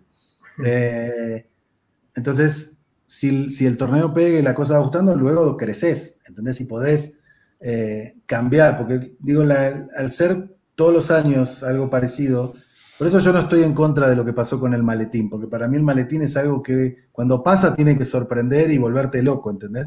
Si pasa todos los años, la sorpresa va decayendo y pues como que decís, sí, ya sé, va a venir uno, va a ganar, nadie lo va a ver venir y, y tenés y empezar a perder. Entonces, mantener algo durante tanto tiempo, tenés que ir cambiando y modificando cosas e incluso como cuando pasó que llegó Lesnar y se llevó el maletín, a generar una sensación negativa, ¿entendés? Que la gente tenga una vivencia que lo marque, como cuando perdió Undertaker la, la racha con Lesnar, ¿entendés? Que lo marque a fuego, ¿entendés? Porque son momentos que también uno paga por eso. ¿Qué piensas tú, eh, Carlitos, como especialista en lucha libre femenina? Pues yo creo que el Queen of the Ring es eh, necesario. O sea, yo creo que es necesario porque vivimos en un momento en que parece que el Evolution ha quedado marcado como, como algo esporádico. O sea, venimos de una época en que 2018, creo que fue Evolution, era como, bueno, vamos a tener un pay-per-view cada año femenino, WWE está viendo a, la- a tener pay-per-view femeninos, a que haya una, una marca de, de una división femenina potente. Y eso ha sido como el efecto gaseosa. Se ha disparado, ha salido el primer pay-per-view, se llenó el estadio, todo perfecto, pero luego se ha quedado como un poco, para mi punto de vista, como vamos a callarlo de Arabia Saudí haciendo un pay-per-view femenino. Y no se ha vuelto a hacer nunca más un pay-per-view femenino, ni se ha vuelto a apostar 100% por la división femenina. Ahora tenemos que sí, tenemos a Shasha, tenemos a Bailey, hacen muy buenos combates, pero no hay una apuesta dura y concreta por un, por un pay-per-view femenino o por un torneo femenino. Entonces yo creo que es una buena manera de volver a poner la división femenina en, en- en lo que es en auge dentro de WWE. Y yo creo que aquí estoy a medias. Yo estoy con lo que dice Walter de que quizás es mejor empezar con un, un torneo solo con Roy SmackDown, pero sí creo que sería muy bueno tener luchadoras de NXT porque la gente las iría conociendo y además, ¿por qué no? Incluir a gente de NXT UK, si una vez esto, esto evoluciona y se puede viajar, ya sabemos que desde, desde NXT UK a, lo que es, a lo que es WWE han podido viajar y hemos visto gente que ha podido luchar. Entonces yo creo que incorporando a gente de NXT, NXT UK, incorporando a gente de, de NXT, de Raw, de SmackDown e incluso luchadoras, que yo para mí son dos luchadoras que están firmadas por WWE y que todavía no se, no se ha dicho nada de ellas. Una es Sari y la otra es Meiko Satomura, que son dos de las mejores luchadoras japonesas que hay en el momento. Yo creo que si esto lo incorporas, puedes tener un torneo espectacular con 16, 24 luchas, o sea, 24 participantes y puedes crear un torneo de muchas semanas, como bien ha dicho Walter, con muchas rivalidades que se puedan crear a, lo largo de, lo- de los meses y que te van a dar otra vez otro subidón a lo que es la división femenina. La verdad es que da una sensación de dejadez tremenda lo que pasó con Evolution, pero es verdad que Stephanie McMahon aquí en una entrevista en uno de los programas aquí en Planeta Wrestling vino y dijo la misma Stephanie que el único motivo por el que no había habido un Evolution 2.0 es la pandemia. Entonces, eh, dicho por la propia Stephanie McMahon, los planes originales para este año eran tener un Evolution 2.0. Y aquí es donde eh, le voy a hacer la pregunta a Paulo, después a Mike y después a Fabri, ya que son los que están más calladitos. ¿Creéis que son compatibles ese Evolution y ese eh, King of the Ring event? ¿O creéis que uno opacaría al otro? ¿Cómo lo veis? ¿Cómo lo cuadraríais a lo largo del año 2021 si lo tuvierais que programar? Y luego ya la pregunta se va para arriba, que sé que Walter la quiere responder. O sea, yo creo que perfectamente pueden coincidir. O sea, después podríamos perfectamente dejar eh, primer semestre, torneo Rey del Ring, Queen, perdón, Queen of the Ring, segundo semestre un Pay-Per-View Evolution, como fue el, el 2018, que fue, bueno, octubre creo, si no mal recuerdo, el Pay-Per-View Evolution. Eh, yo creo que pueden coincidir perfectamente, no creo que uno anule al otro. Yo creo que pueden perfectamente ambos realizarse el mismo año. La cosa, al menos para mí, es que si realmente se va a capitalizar, porque yo entiendo lo que dice Walter, lo que dice Scalo, lo que dice Miguel, ya, es todo muy bonito, sí, ojalá, torneo, etcétera, etcétera, ojalá se haga, pero si a mí me han dado estos, últimos años torneos del ring, eh, Rey del Ring, tan eh, malos como el último que fue el 2019 con Corbin, que finalmente no llevó a nada, para nadie, más allá de Chad Gable pasar a llamarse Shorty que eso fue lo único que dejó ese torneo de Rey del Ring. Si va a pasar algo así, entonces yo preferiría que mejor no hicieran nada, pero si realmente está el ánimo, están las ganas, el deseo de hacer algo interesante con las mujeres, con todo el talento increíble que hay en SmackDown, en Raw, en NXT, en NXT UK, o quien quieran meter, luchadoras tan talentosas que hay desplegadas alrededor del mundo, Japón, México, Europa, Sudamérica, etcétera, si tienen realmente las ganas de hacer algo bueno, como fue Evolution, yo por supuesto, tráiganme todo, tráiganme Evolution, Queen of the Ring, todo lo que tenga que ver con división femenina, tráiganmelo. Pero por favor, prométanme que van a tratar de realmente, como dice Walter, capitalizar con esto, formar rivalidades, dar luchas entretenidas de nivel, eh, hacerlo de forma inteligente. Es lo único que yo pido. Si, si nos dan eso, yo por favor, tráiganme todo lo que tenga que ver con la división femenina para el próximo 2021. Fabricio, cuéntanos, ¿cuál es tu opinión al respecto? A mí, eh, en lo personal, con lo que dice Pablo, que no han habido Rey Ring muy buenos. Yo te, puedo hacer una cápsula de tiempo, tal vez, en el último Rey del Ring, que para mí fue increíble, protagonismo, fue antagónico, fue el reinado de Booker T, como Kim Booker. Desde ahí en fuera, en adelante, no he vuelto a ver un Rey del Ring fue genial. En aquel entonces, pues iba contra Batista, contra Rey Misterio. Esos son otros 100, 100 pesos. Pero, eh, independientemente con esta idea de Queen of the Ring, puedes ponerlo donde tú quieras. Siempre el material lo tienes. Lo, mueves para un Evolution, vas a tener el mismo material. Lo mueves para un Survivor Series, un SummerSlam, vas a tener el mismo material. El problema es, amigos míos, y que estamos observando, es que lo sepan construir muy bien. Como dijo Walt, como dijeron ustedes, chicos, que lo sepan construir. Dame un buen motivo para que yo diga el, el Queen of the Ring, la final, el torneo, todo es lo que me interesa de este paper dame esa lucha que el público quiere que venda, como dice eh, Walter, que los dos eh, hagan una balanza, equilibren la balanza. No importa el pay-per-view donde vos lo pongas. Evolution fue genial, ¿por qué no? Sería, fue muy bueno el primero. No hay que ser machista en ese lado. Fue genial ver a las chicas tener su, propio pay-per-view. Pero, ponlo donde tú quieras, pero dame un buen producto. Construyeme algo bueno. Y esto es lo que te puedo decir. A mí me encantaría ver eso. Es una idea muy genial. Última, eh, último turno de palabras sobre este tema para Miguelito Leiva, Mike Cuéntanos tus impresiones, tus opiniones. Bueno, eh, he ido escuchando de toda esta división de opiniones, ¿no? De, he cogido ideas de, todo un poco. Obviamente, eh, cuando, cuando Carlos ha, ha, comentado de que Evolution no comenzó en 2018 y bueno, realmente esta Women's Revolution comenzó en WrestleMania 32 cuando Elita trajo el de vuelta al campeonato femenino, porque teóricamente lo trajo de vuelta ya que estaba el campeonato de divas. Y a partir de ahí esto fue creciendo con pequeños cambios, cambios y cambios. 2018 fue un pico cuando trajeron eh, a, Evolution como pay-per-view, el primer pay-per-view femenino. Y, eh, Hemos tenido Hell femeninos, también el tema de Arabia Saudita, las primeras luchas femeninas allí. Eh, Queen of the Ring sería un paso más. Eh, Carlos ha mencionado la palabra necesario, obviamente. Eh, se le ve como una necesidad y un paso más para la historia del wrestling femenino, ¿no? también entre Paulo y Fabri hemos estado hablando sobre las pasadas ediciones del King of the Ring que han sido un poco cagadas, ¿no? Como eh, King Corbin, ¿no? Que recuerdo eh, que, bueno, eh, iba avanzando muy bien el torneo. No sé cómo quedó la final, no sé si era Shorty G y King Corbin, la final sí, fue. y claro, yo recuerdo que había una gran parte del público que quería a Shorty G. Y si no era Shorty G, era Ricochet, que también estaba en el torneo, si no me equivoco. Y mucha gente quería ver a, Ricochet y que querían traer incluso a Prince Puma, de ahí Tequín, ¿no? Y pues coger un poquito, adaptarle y, cambiarle de posición en ese entonces, ¿no? Em, y claro, la han sabido tratar, pues la han traído de vuelta, sí, pero no han, no lo han aprovechado lo máximo, ¿no? En cuanto al tema femenino, pues pueden dar distintos resultados, ¿no? Porque no es lo mismo como decir una división masculina a una división femenina, ya sea por factores de cantidad, de tipo de luchadores, de todo, se puede hablar un poco, entonces ahí varía un poquito de factores eh, para prever cómo puede salir ese torneo, ¿no?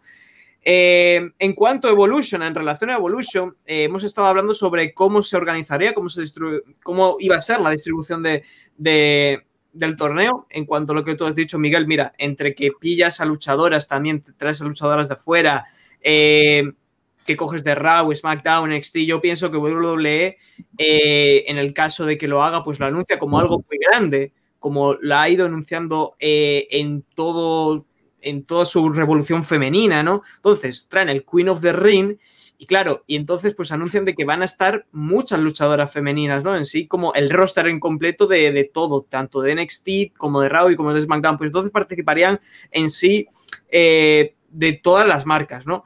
Eh, en cuanto a las luchadoras independientes, pues eso está un poco en duda, pero bueno, como hemos estado comentando persona por persona, eso es en un mundo ideal y no se puede descartar, nunca digas nunca, ¿no? Pero ahí. Y yo lo pondría en relación con Evolution. Mira, puedes hacer las dos cosas, tanto Evolution 2 como Queen of the Ring, en dos partes eh, del año separadas, ¿no? Pero igualmente, puede, sé que suena muy cliché, como hicieron con el Million Classic, pero igualmente puedes coger y poner la final en la cartelera de, de Evolution 2, ¿no? Eh, y oye, y pues daría ese aliño a la cartelera bastante top. Eh, igualmente, pues pueden sacar otra edición más del Million Classic y, y ponerla ahí, que sería, eh, ya que estamos hablando de la división femenina en general y sobre sus futuros proyectos, pues sacar también una, una siguiente edición. Y yo, pues por mi parte, no creo que tengo que añadir nada más. Voy a darle la palabra. Yo, eh, justamente, justamente eso era lo que iba a decir, ¿no? Que imagínate una etapa clasificatoria. Combates random clasificatorios para Queen of the Ring. Cuando finalmente termina la etapa clasificatoria, te quedan 16 luchadoras o 24 y empezás a tener dos combates por semana. Pero combates con tiempo, con 20 minutos, 25 minutos, ¿no? En Raw y en SmackDown.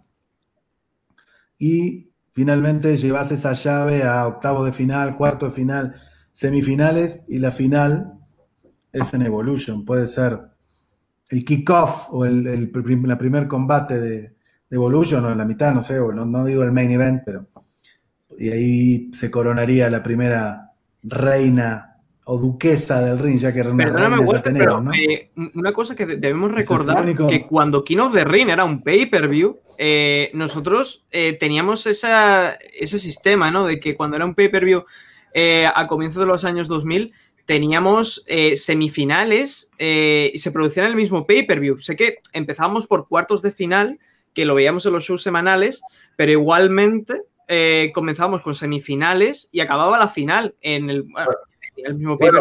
Ah, Pero, Sí. Mike, eso en tu época. En En, mi- mi época, en mi época, el primer pay-per-view de King of the Ring fue en el año 1993, donde se celebraba cuartos, había un combate Sí, por el medio, sí. semifinales, había otro combate por el medio y luego se celebraba la final. Que Eso, normalmente el, el campeón luchaba tres veces en ese pay-per-view.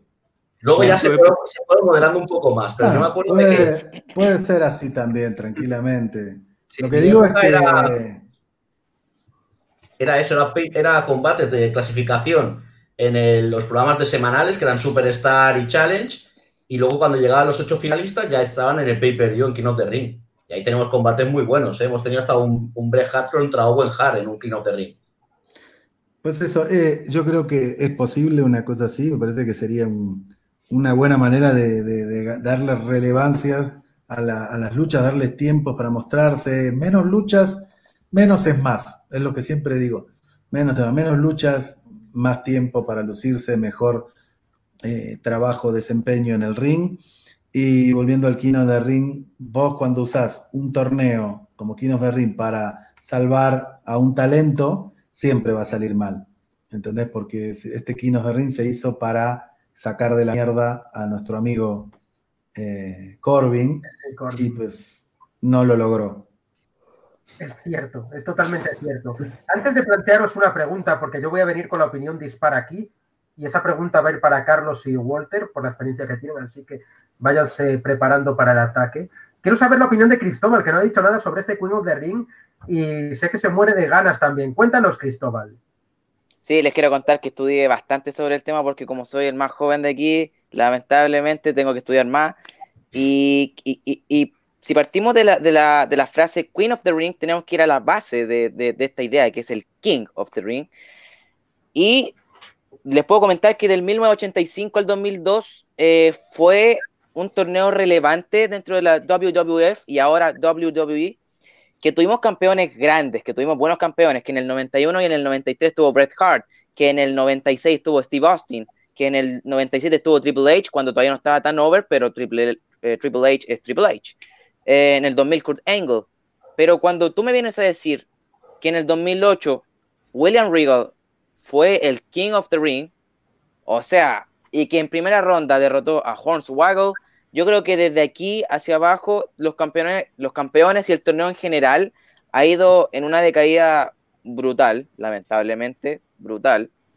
Y ¿A qué voy con esto? Que el Queen of the Ring, y esto capaz que me traten de loco, no debería llamarse Queen of the Ring. Creo que su pasado lo condena. Creo que, que este torneo lamentablemente está tan desgastado que, que, hasta suena hasta un poco, como, cómo se podría decir, hasta suena mal. Ahora como que no es algo relevante. antes teníamos campeones de verdad, que estaba Brock Lesnar, el King of the Ring, entonces, creo que me gustaría más que fuera el, simplemente el Major Classic, me gustaría más, porque el, concepto King of the Ring, y en este caso para, para las mujeres, Queen of the Ring, es demasiado que ya, ya no suena, ya no suena bien, es algo que está desgastado, un término que está desgastado. Eh, hablando del tema del pay-per-view, también les quiero dar unos datos y que Paulo, Paulo me podría decir que me podría ratificar. El pay-per-view Evolution se celebró el día 28 de octubre del 2018. Y el diario La Tercera, una fuente fidedigna, un diario, un periódico chileno, informó el día 3 de septiembre de, este mismo año que WWE ya tenía problemas para vender entradas de, este evento. Estamos hablando de casi dos meses antes de, que se celebrara el evento, este problema que ya tenía WWE. ¿A qué voy con esto? Evolution llegaba con, el eslogan de que era un evento histórico. Y aquí yo creo que todos pensamos lo mismo. ¿A quién no le gustaría estar en, un momento histórico? A todos nos gustaría estar en un momento histórico. El Queen of the Ring, yo creo que no podrías hacer un, un, evento solo Queen of the Ring, como el King of the Ring que se hacía antes. No, yo creo que no se puede hacer un, un pay-per-view llamado Queen of the Ring debido a el desgaste del King of the Ring. Es, algo bastante complicado desconectar ideas, pero creo que, se puede entender.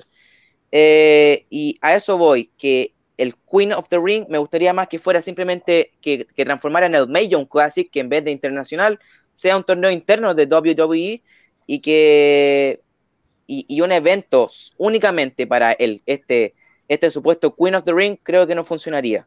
Creo que que si, si ya sabemos que Evolution, que de por sí fue el primer evento en la historia femenino, totalmente femenino, ya, ya, tuvo fallas dos meses antes, ya se reportaban fallas dos meses antes con el tema de la entrada, y que recuerdo cuando trabajaba en Instagram en ese, en ese entonces, hasta último minuto, se decía de que habían entradas que las bajaron de precio, bueno, problemas, problemas del tema de la entrada, de la venta entrada, eh, y eso, creo que un evento para Queen of the Ring no resultaría, y y si, se, y si se quiere hacer un Queen of the Ring, deberían cambiarle el nombre.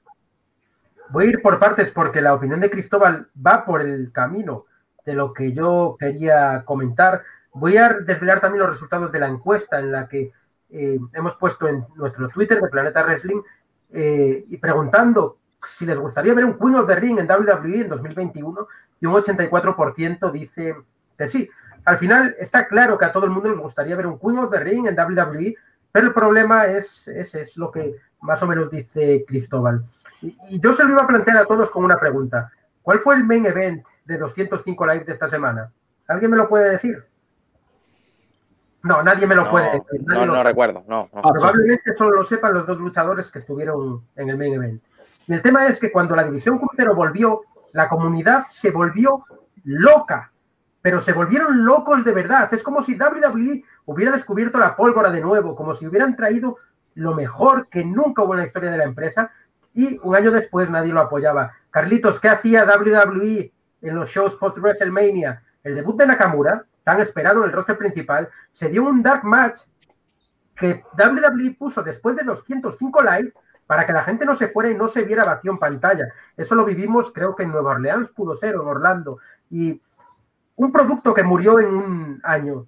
Y yo estoy seguro de que si el Mau el, perdón, Evolution o el King of the Ring se repiten año tras año, ese producto acabará muriendo poco a poco. Ya no hablo de un King of the Ring al uso, pay-per-view antiguo, con todos los combates en el pay-per-view. No, ese formato está muerto, como la división en parejas, Walter.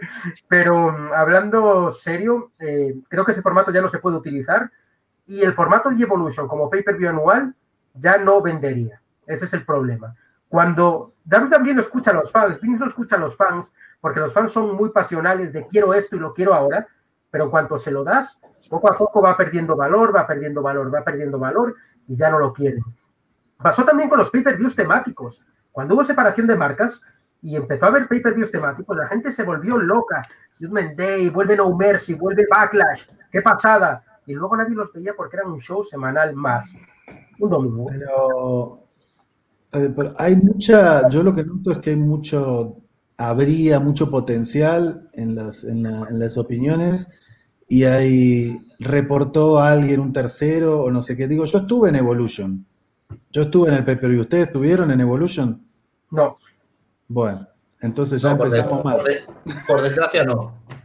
Por Ya eso. ya te contaré algún día, Walter, por qué no estuvimos en Evolution hacía, hacía un frío horrible ese día, fue en Connecticut.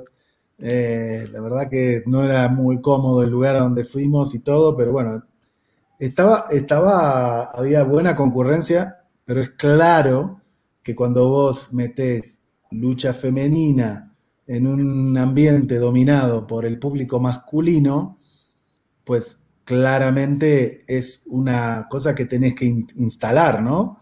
No es una cosa que de un día para el otro. En ese momento, con el calendario de giras de WWE, poder tener la posibilidad de un pay-per-view exclusivo de talento femenino, solo pudo hacerse por Crown porque el talento masculino voló a Arabia Saudita y mientras ellos facturaban los dólares acá, eh, Evolution se realizaba, ¿entendés? Con el talento femenino que no había podido viajar a Crown. Yo no sé si hubo problemas para vender entradas, yo no sé de dónde sacan esas cosas, cuáles son los reportes.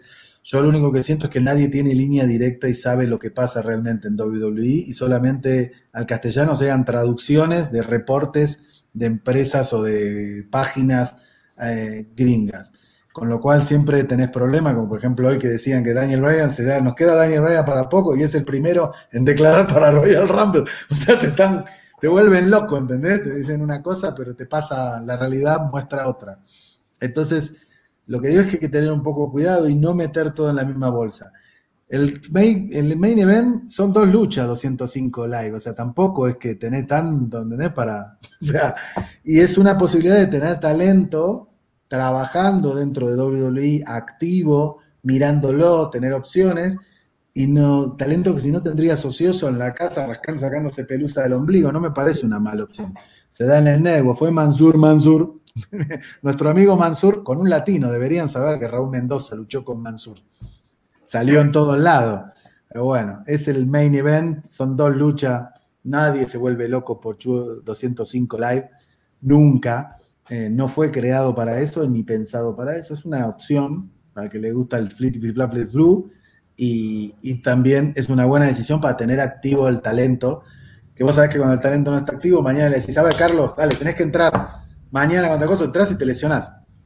Y después lo tenés seis meses, ¿entendés? O no, lo, o no lo tenés más porque se lesiona y no vuelve más. Entonces, digo, eh, que, el tal, que el King of the Ring está desgastado. Y hasta el año pasado, a Cell había, después del Joey Wowie contra Seth Rollins, la gente, hubo como un 15% de gente que se desuscribió de, de la network y nunca en mi puta vida más voy a ver a WWE, ni un Hell in a Cell match, y que no sé qué, de verdad, y de repente tenés Hell in a Cell de este año que la rompió. Y los resultados son casi un 22% de nuevos suscriptores pagos a la network porque no existe más el periodo gratis. Entonces, viste, con la información sobre la mesa y realmente entendiendo cómo es esto, no digo que se tiene que llamar Evolution, no, el Invasion Classic ya está hecho, no se va a cambiar, no lo van a modificar porque ellos, o sea, yo entiendo cómo se trabaja dentro de la compañía y si vos vas y decís, cambiemos, te van a decir, no, esto ya existe y es así. Pero a mí me parece que dar la posibilidad de reencasillar, digo, este año la empresa paró y realmente miró para adentro y pudo decir, a ver, ¿qué estamos haciendo? No teníamos tiempo para pensar nunca. Ahora tenemos tiempo. ¿Qué vamos a hacer? ¿Vamos a seguir así? ¿Vamos a cambiar? ¿Vamos a hacer giras? ¿No vamos a hacer más giras? ¿Valía la pena hacer giras? ¿Es mejor tener el talento en casa para que haga Zooms y generar más contenido, más programas para todos lados? Porque no te creas que podemos hacer la previa porque sí, la previa se puede hacer gracias a que todo ese talento no está de gira. ¿Entendés? Entonces, gracias a eso, podés contar con ese talento que antes era imposible porque estaba todo el tiempo ocupado. Entonces, los paradigmas van cambiando, los intereses van cambiando, la monetización te hace ver, mira, finalmente me quedo en mi casa sentado y monetizo más en YouTube que lo que los boletos que le vendo a estos cabrones que te la pasan llorando que no vamos nunca y cuando vamos es un suplicio venderles una entrada, ¿entendés? Entonces, yo creo que sí podría funcionar un, torneo, sí que se, se, organice inteligentemente y se hace una etapa preclasificatoria para que realmente las clasificadas entren, ¿no? Como ya, ya estamos clasificadas, mejor, mejor ring gear, mejor producción, más fuegos artificiales. Y luego ves si llegas a Evolution o no haces un Evolution. Depende cómo te vaya yendo con el torneo. Yo creo que sería bueno en los shows semanales tener luchas no estas luchas de tres minutos que estamos viendo muchas veces que son irritantes, que ¿para qué? Tardó más en maquillarse y peinarse que en, lo que duró en el ring, ¿entendés? Entonces, dame una lucha, tomámela más como, ¿entendés? Una previa de boxeo, que los boxeadores están así, ¿me entendés? Preocupados, ¿entendés? Vendeme una cosa más de tu espíritu de torneo, de competencia, y, de, y dale jerarquía no pensés, vamos a salvarle la vida a Mandy Rose con el Queen of the Ring, sino que vamos a usar todo este talento para engrandecer un torneo, hacer una copa linda, y luego la reina simplemente que pase a ser una parte del currículum, que no ande con una corona rompiendo las bolas, ¿entendés? Que soy la reina y que la carguen cuatro boludos. Eso es. Es un fallo muy grande, como, como tú dices, Walter, y, yo ahí sí que lo creo, hacer un torneo o crear un, un campeonato, cualquier cosa, para salvar a un luchador. Y eso es lo peor que se, hace en todos lados, se hacen peleas. O sea, el otro día vimos al Canelo antes de, para, antes de luchar con triple, G, eh, luchar con este paquete inglés, ¿entendés? Ni se despeinó. Entonces, pasa en todos los deportes. Que te usan algo para que, bueno, vos caes una vez, caes dos, caes veinte. Algún día dirás, no voy más a una puta pelea de boxeo, ¿entendés? Pagué un ringside para ver a dos cabrones que no querían pelear. Lo mismo pasa con el wrestling, ¿entendés? Si te hacen, te venden el Kinos de ring y estás como un boludo ahí sentado y de repente ves que el primero que pierde es Daniel Bryan, así. ¿Cómo pierde Daniel Bryan? No, el mejor luchador del mundo. Pierde en cinco minutos con un boludo. ¿Entendés? Si termina la final King Corbin contra Shory G, ya sabe quién va a ganar. Y decís, da a cagar, no te veo más. ¿No? Dos, tres meses hasta que ves que Roman Reigns volvió y ahí volvés como un boludo a seguir mirando, ¿no? Es como en todo el lado. Es que es, así completamente. Ya veis que cuando se creó, por ejemplo, el campeonato 24-7 no se hizo para que Ertrud lo llevara. Fue Ertrud el que hizo grande ese campeonato y es que así tiene que ser. Tienes que... Es, es, el luchador el que se tiene que poner a disposición del campeonato, del torneo, de lo que sea. El King of the Ring eh, se creó con la idea de que el ganador era el retador por el campeonato mundial en SummerSlam. Y eso sí que le daba prestigio a ese título, a ese, torneo. Hemos visto el comentario de Luis por aquí que, pedía eso eh, precisamente, que la ganadora del King of the Ring se fuera por el campeonato de SummerSlam. Es que el King of the Ring que se hacía en el mes de junio servía para sacar, el ganador del King of the Ring era el retador oficial al título mundial de WWF en aquel momento en SummerSlam. Era como lo que se, hacía en Real Rumble. El ganador del Real Rumble retaba el, por el campeonato en WrestleMania. Pues el King of the Ring se utilizaba igual. Y entonces sí que había un prestigio, porque sí que te jugabas algo importante. Pero claro, desde que lo ganó eh, Booker T, yo creo que con Booker T ya no luchó por el título mundial. Ya fue tener el. Sí, que le dio un muy buen bombo y lo lució muy bien el King of the Ring y fue con el, con el King Booker y estas cosas pero ya no luchó por el título. Entonces yo creo que el Queen of the Ring tendría que recuperar ese prestigio de decir, vale, vas a ser la ganadora del torneo, pero es que esto, aparte de ser la ganadora del, torneo, te facilita o te permite luchar por el título de la marca que tú escojas o de la marca que tú seas en SummerSlam o en el pay-per-view que toque posterior, en Survivor Series o en Royal Rumble, o sea, en un pay-per-view importante. Creo que así se le daría valor al, al torneo. El torneo en sí, sin tener este estilo, sin tener esta- este toque de valor, perdería ya la importancia. Pero es lo que No. decimos, que, que la ganadora la proclamas Queen y la primera rivalidad que tiene es contra Charlotte por pedir quién es la reina de WWE. Una que ver. Habría que ver, porque el tema es si vos eh, haces eso de que la ganadora del Queen of the Ring es el retador oficial para quien elija, me dejas afuera las campeonas de- del torneo. No tiene por qué. No tiene por qué. Imagina- Asuka tiene dos títulos ahora mismo. Sí. Tú puedes eh, poner, por ejemplo, no sé, a Sasha Banks a luchar en el torneo, que lo gane y que vaya a buscar el título de Raw. Bueno, es buena. Está bien, te la compro, te la voy a comprar, mira. No tienes por qué. En ese sentido, si una, una sola marca, sí que lo puedes dejar. Pero Sasha Banks, por ejemplo, podría decir, oye, si Charlotte ha tenido el título de NXT y yo no lo he tenido eh, desde que estoy en el roster principal, pues voy a buscar el título de NXT. Yo es que a Carlos ya no le discuto nada. Un tío que No, no, no. Yo, yo no me atrevo ni a hablar, la verdad. antes de que la hiciera WWE, ¿para qué le voy a discutir? El cabrón sabe de lucha femenina y sabe lo que vende. No, pero ¿Qué le gustaría, qué le gustaría más? ¿Una, una preclasificación así de luchas individuales, de singles? ¿O una batalla real de 30 mujeres donde las No. 16 que quedan- No, no, no, eso es horrible. Clasificación. O sea, para hacer una batalla real de 30 luchadoras, eh, es un relleno más. Ahorrémonos el relleno, por favor. Es un relleno más. Para mí, preclasificación, y lo haría por marcas. Es que yo definitivamente creo que la preclasificación tendría que ser en dos semanales hasta que llegasen ocho y ahí hacer un pay-per-view. O un especial en Network o lo, que, o lo que sea. Pero para mí yo lo dividiría por marcas. Llegan a la final dos de Raw, dos de SmackDown, dos de NXT y dos de NXT UK. O dos de- del resto del mundo, como se quiera decir. Pero consigues tener ocho luchadoras de distintos niveles que vamos, que puedes tener un elenco que si dices, tienes en Raw Becky, Charlotte y Asuka. Una ya no llega al pay-per-view. Ya has tenido que tener un combate en Raw interesante para que una no llegue al pay-per-view. En el SmackDown tienes a, a Carmela, a Sasha, a Bailey y a Bianca Belair. Dos ya no llegan al pay-per-view. Ya las tienes que sacar. En el XT, ya es que Io Shirai, Rhea Ripley, Candice LeRae, Ember Moon, Mercedes Martínez. Tienes que sacar a cuatro de estas seis que no lleguen a- al pay-per-view. Imagínate todos los semanales que puedes hacer con combates de, de este estilo. Sí, estaría muy bueno. Yo creo que sería algo bueno, pero bueno. Voy a pasarle. Ah. Bueno, eh, estamos todos de acuerdo que el Queen of the Ring puede ser top en WWE. Yo pienso que WWE no lo, nece- no lo necesita, evidentemente no necesita un Queen of the Ring, pero estaría bueno verlo, ¿por qué no? Puede ser un producto para el network de gran calidad.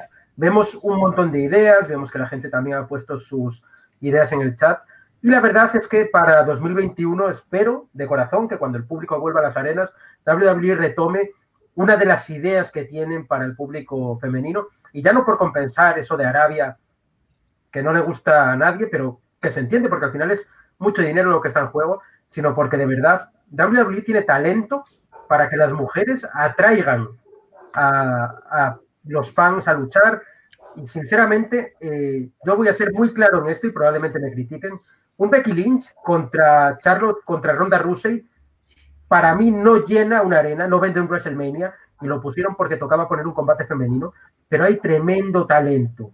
Sasha, Bailey, Yoshirai, mm, Candice, eh, hay un montón Incluso de podrías, incluso podrías adjuntar un, un coach de cada marca para agregarles el, el talento. No sé, Triple H podría ser el coach de NXT, También Shane McMahon, Shane McMahon el coach de Raw, y no sé quién podría ser Ric Flair, no sé, Ric Flair no. Stefan. Eh, no sé, el Undertaker, el coach de, de- No, de SmackDown. No pega mucho, no pega mucho, pero eh, por ejemplo, para NXT, si quisieras meter chicas de NXT UK, UK traer a la mamá de Paige para que las eh, para que salga con ellas, para que haga de coach con las chicas de Europa, ya ni siquiera alguien que haya estado en WWE, sino ella, mm, Saraya, que es una leyenda, un poco loca, pero es una leyenda de la lucha libre y que no es una leyenda por haber estado en WWE, es puramente por lo que ha hecho en el Reino Unido. Gente como Tris Stratus, gente como Lita, gente como la de regreso. Es lo que va a decir Miguel, lo que dice Walter, un coach. Pues mira, imagínate que el coach de Route fuese Trish Stratus, que el coach de SmackDown fuese Lita, que el coach de NXT eh, fuese Phoenix. o de SmackDown, imagínate traerte de coach de SmackDown a Michelle McCool, Wow. mujer del Undertaker, que claro, en NXT te traes a Lita y, y puedes tener un coach que ya sea femenino también y que le das incluso más valor a esa participación femenina en el torneo. Claro, y tenés equipos. Está bien, me gusta.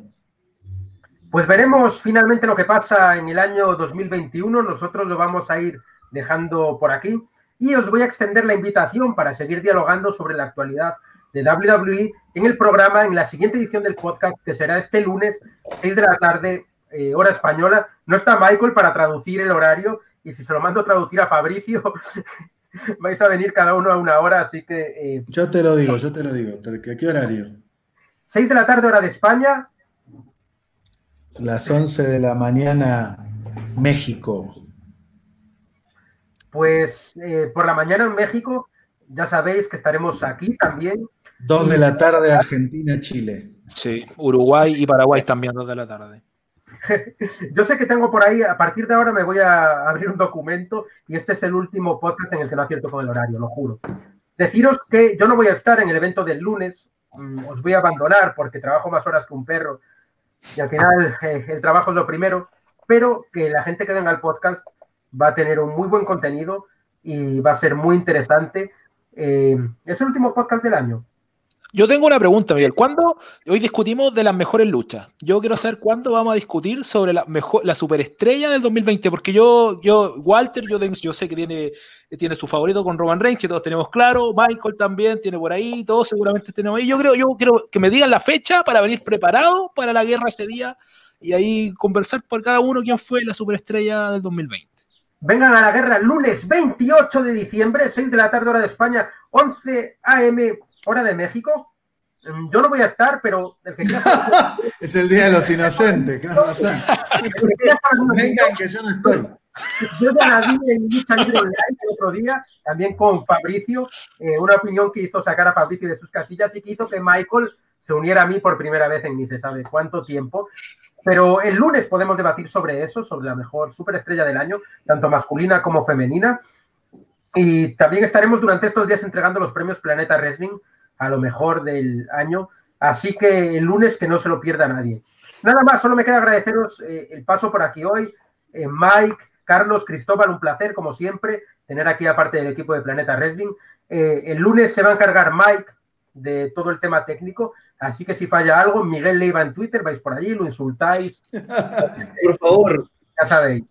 Exactamente. También, eh, Paulo, es un placer emitir por primera vez en Solo para Fanáticos y tenerte aquí semana tras semana. Desde ahora ya eres un colaborador fijo del podcast de Planeta Wrestling y aquí te esperamos el lunes también con los brazos abiertos. Por supuesto, muchas gracias. Acá espero estar acá el lunes también para seguir conversando con ustedes. Pues buenísima. Fabri, tú también, de verdad, muchas gracias a ti, a toda la gente de Action Wrestling, de Universo Latino y, y a toda la comunidad, porque al final formamos parte de esta comunidad de la lucha libre. Miles de personas todos los días nos siguen y es un placer poder estar generando contenido para que los fans se entretengan un rato. Así que nada, Fabri, eh, enhorabuena también por todo tu trabajo, por el directo eh, previo que hiciste con Roma y gracias porque después de eh, un día muy ocupado has sacado tiempo para estar aquí un rato con nosotros. Siempre es un gustazo. eh, gracias por tomarme parte de la casa. Sabes, Miguel, que te aprecio montón, al igual que tu maravilloso equipo. Y eso es lo bonito, comentar del maravilloso mundo de la lucha libre y no de Disney. El pendejo que vaya a comentar ahí lo. Ahí está. Y por último, pero no menos importante, muchas gracias por venir, Walter. Siempre eh, está guapo ver el lado eh, de alguien que trabaja en esto de la lucha libre, el lado eh, de alguien, de alguien profesional, aunque no lo parezca. Ahí está. Qué bueno nos despedimos del otro pendejo. Deja la imagen cerca. Pues eso, es un placer tenerte aquí. Espero que estés aquí el lunes. Y aunque, eh, hostia, es que si lo digo en directo me echan del trabajo. No, no os voy a estar viendo. Aunque no pueda venir, no os voy a estar viendo. Además, una discusión fácil la del lunes, no hace falta ni que venga. mirá. Paulo está acá un poco alterado, pero no, no lo vamos sé. a atender enseguida. El lunes nos vamos, vamos a ver el lunes entonces, ¿no? Esto va a ser como, va a ser No, no como un van a volar cabezas el lunes. 4 millones de viewers ayer y 1.1 en la. En, en- en- en- en- en No todos demo. son números, Walter. No todos son Ya números. sabemos que Walter, ya sabemos que Walter va a No, decir. números, ¿cómo que no? así que- Bueno, Y todo el mundo estaba esperando a que llegase Wolver, por eso lo vieron. Sí, no, no. Hay que fijarse también en la, en, el- en el, ¿cómo se llama? Eh, si te fijas, hay un, hay un lugar donde es como un database eh, de toda la historia del wrestling mundial, que hay de todo, es, un- es una locura para buscar, ¿no? Pero ahí tenés eh, bien accurate el porcentaje de efectividad o el porcentaje de wins de cada uno de los luchadores de todo el mundo. Y Roman está muy alto, está casi en el 70%. En el 0,70, perdón. Trabajando medio año. ¿Eh? ¿Cómo medio año? Oh. Medio año. Medio Oh. año. Arrancó Sí. Royal Yo no- Rumble. Royal Rumble tuvo dos luchas en Royal Rumble. Y en una de las luchas la ganó y, en la, y una fue No Holds Barrel. Y la lucha que no ganó fue el, el Royal Rumble que, sal- que lo eliminaron último. De ahí tuvo, se tuvo que ir al- al- a Arabia Saudita a comerse otra lucha en jaula con el Rey Corbin, con tu amigo el Rey Corbin. Y luego tuvo que parar con la comida del perro y todo esto que le tiraban encima. Vino la pandemia y tuvo que parar, porque tuvo que parar. Y cuando volvió, pasamos de 1,40 a 1.040, 1.500.000 a 2.200.000 espectadores por semana en SmackDown, papá. Y no perdió una sola lucha. Sí, Walter, dijo, Walter dijo que era yo el que estaba alterado. Mírenlo, él fue el que se tuvo Yo que te estoy alargar en la contando- conversación. Yo te estoy. Oh. mira, a ver, como dice un amigo mío, los deseos. Uno no puede contrarrestar los deseos con la realidad. Los deseos son súper válidos y está buenísimo y me parecen perfectos, pero la realidad es la realidad. Y lo que yo te estoy dando son datos de la realidad, no es, un- no es subjetividad. Entonces, hay que sacarse el sombrero, te guste o no te guste, por un tipo que realmente es el más relevante de la compañía más grande de lucha libre del mundo. ¿Qué le vamos a hacer? Ahora, Bueno, si vos me decís quién es el mejor luchador, porque que es el que mejor hace las movidas, los spots, todo, ahí ya es otra conversación. Pues sí, pues el lunes vamos a, vais a hablar largo y tendido de esto. Y Quiere, quiere ahora, no quiere el lunes. Mira, está- se sale de la vaina. Literalmente va a ser lunes por la va a ser eh, lunes de guerra, Robbie's War, pero en este caso eh, estaría en Planeta Vos, Rock. querés- vos que estás jodiendo con Randy Orton, vas a venir ahí a joder con el Psychic. Vas a venir a joder con el Psychic el lunes Bueno, también, no yo- vengas. Yo, no tengo miedo. Roman Reigns este, está haciendo lo que Pero es. a ver, una no cosa es el increíble. protagonista, una cosa es el protagonista y otra cosa es el sidekick. Randy Orton es un No, no, no, sidekick, no. entendelo. Get over it. No. Roman Reigns, Roman Reigns está haciendo lo que hace en SmackDown porque no tiene a Lesnar, no tiene a nadie. Tira a Lesnar y ¿qué hace Roman Reigns? Nadie, no hace nada. Dale, dale a Lesnar mejor mandarlo a Rock, que lo necesitaba más en Rock en SmackDown ahora, papá. Yo creo que Sí, eso. creo que a Fabri le gusta sufrir, ya le dimos una paliza el otro día en online y el lunes va a ser el No, 2 no, no, no, no, no, ustedes no se vengan a hacer los rusos porque ustedes le tiraron a McIntyre. Aquí no vengan a hacer, ustedes están poniendo el lado Walter, pero yo qué es esto, más si ustedes apoyaron a Drew McIntyre, los tres se vinieron contra mí, ninguno de ustedes mencionó a Roman Reigns. Ahora como Walter menciona a Roman Reigns, ahora todos se vienen, ahora sí, todos son fan de Roman. Yo Yo no cambié de opinión. Paulo no, Pa- ¿Eh? Paulo, Paulo está con Adam Cole, me parece. No, no, no, no, esta no, no, no. Es que no tenía la camiseta de Drew McIntyre, pero el lunes la voy a traer. Ahí sí. ahí viene otro, ahí viene otro. Mira, Fabricio. El mejor del año fue mi amigo Blue Demon Jr. bueno. Ya el lunes, el lunes le damos caña de la pandemia. esto, va a ser un debate bastante top. De verdad, eh, muchísimas gracias a todos por venir. Va a ser, no creo que sea el último directo del año, porque como estoy medio loco, igual hago uno yo, aunque esté solo el 31, porque yo no me puedo quedar sin, sin debatir. Pero si borracho. no vas a venir el 28, ni siquiera vas a venir, cara dura. ¿Cómo decir que estoy medio loco? Voy a hacer otro. No vas a hacer el del 28. ¿Qué te estás hablando? No, pero dijo, el 31 dijo. No, no, pero dice, voy a hacer otro. Si el del 28 no lo vas a Se hacer. está incluyendo en el 21, del 28. Ay, Dios mío, qué Te cabrón. pusiste colorado, mira, desde acá te vemos, todo rojo. Son las luces de iluminación. Como culo de perro blanco, mira, estás. Pues bueno, pues eso, pues el lunes, es que no sé cómo decirlo, el lunes os veis aquí, como con ese- una putear. A ver, Miguel, Michael Leiva ahí, que presente usted. Mira, El lunes- eh, el lunes nos vemos en Planeta Wrestling. Volvemos a, a sacar un programa maravilloso como el de hoy. Sin Miguel, obviamente, por eso vamos a, a tener un programa de lujo. Eh, Miguel Bueno. Y nada, y la acción, como ya sabéis, sigue en todas nuestras redes, desde Planeta Wrestling, pasando por Lucha Libre Online, solo para fanáticos, Acción Wrestling, eh, Espera, Universo ¿no Latino. del calvito y Walter tiene eh, el, teléfono preparado con la foto. ¿No le diste las gracias a Michael Morales Torres de Lucha Libre Online por estar aquí? También Fabri, Fabri saca hasta la figura eh, oficial también, a ver si la, Ahí lo tenemos. la figura nueva de, Ringside y- No nos coordinamos, yo lo quito, míralo, ahí está. Esa va a ser la miniatura del video del lunes, ¿no? Sí, sí, Sí, sí, sí, sí. voy a imprimir carteles y todo eso. No, pues también gracias a Michael eh, que vino hoy con nosotros, a pesar de que está muy. A mi abogado, a mi abogado y reportero. Ese- Despide, despide, Mike, que a mí se me va de las manos. Yo me voy ya. Hala. Sí, pues bueno, Miguel que se va de Planeta Wrestling y también de la lucha libre. Hasta luego. Y nada, como iba comentando, no sé si luego va a aparecer o no, no sé cómo se cortará el directo, pero en fin, eh, nos vemos aquí el lunes con este fabuloso panel de profesionales, como sigamos comentando. Miguel ha vuelto llorando, ahí lo vemos. Y, y- y sí, ya no nos repetimos más.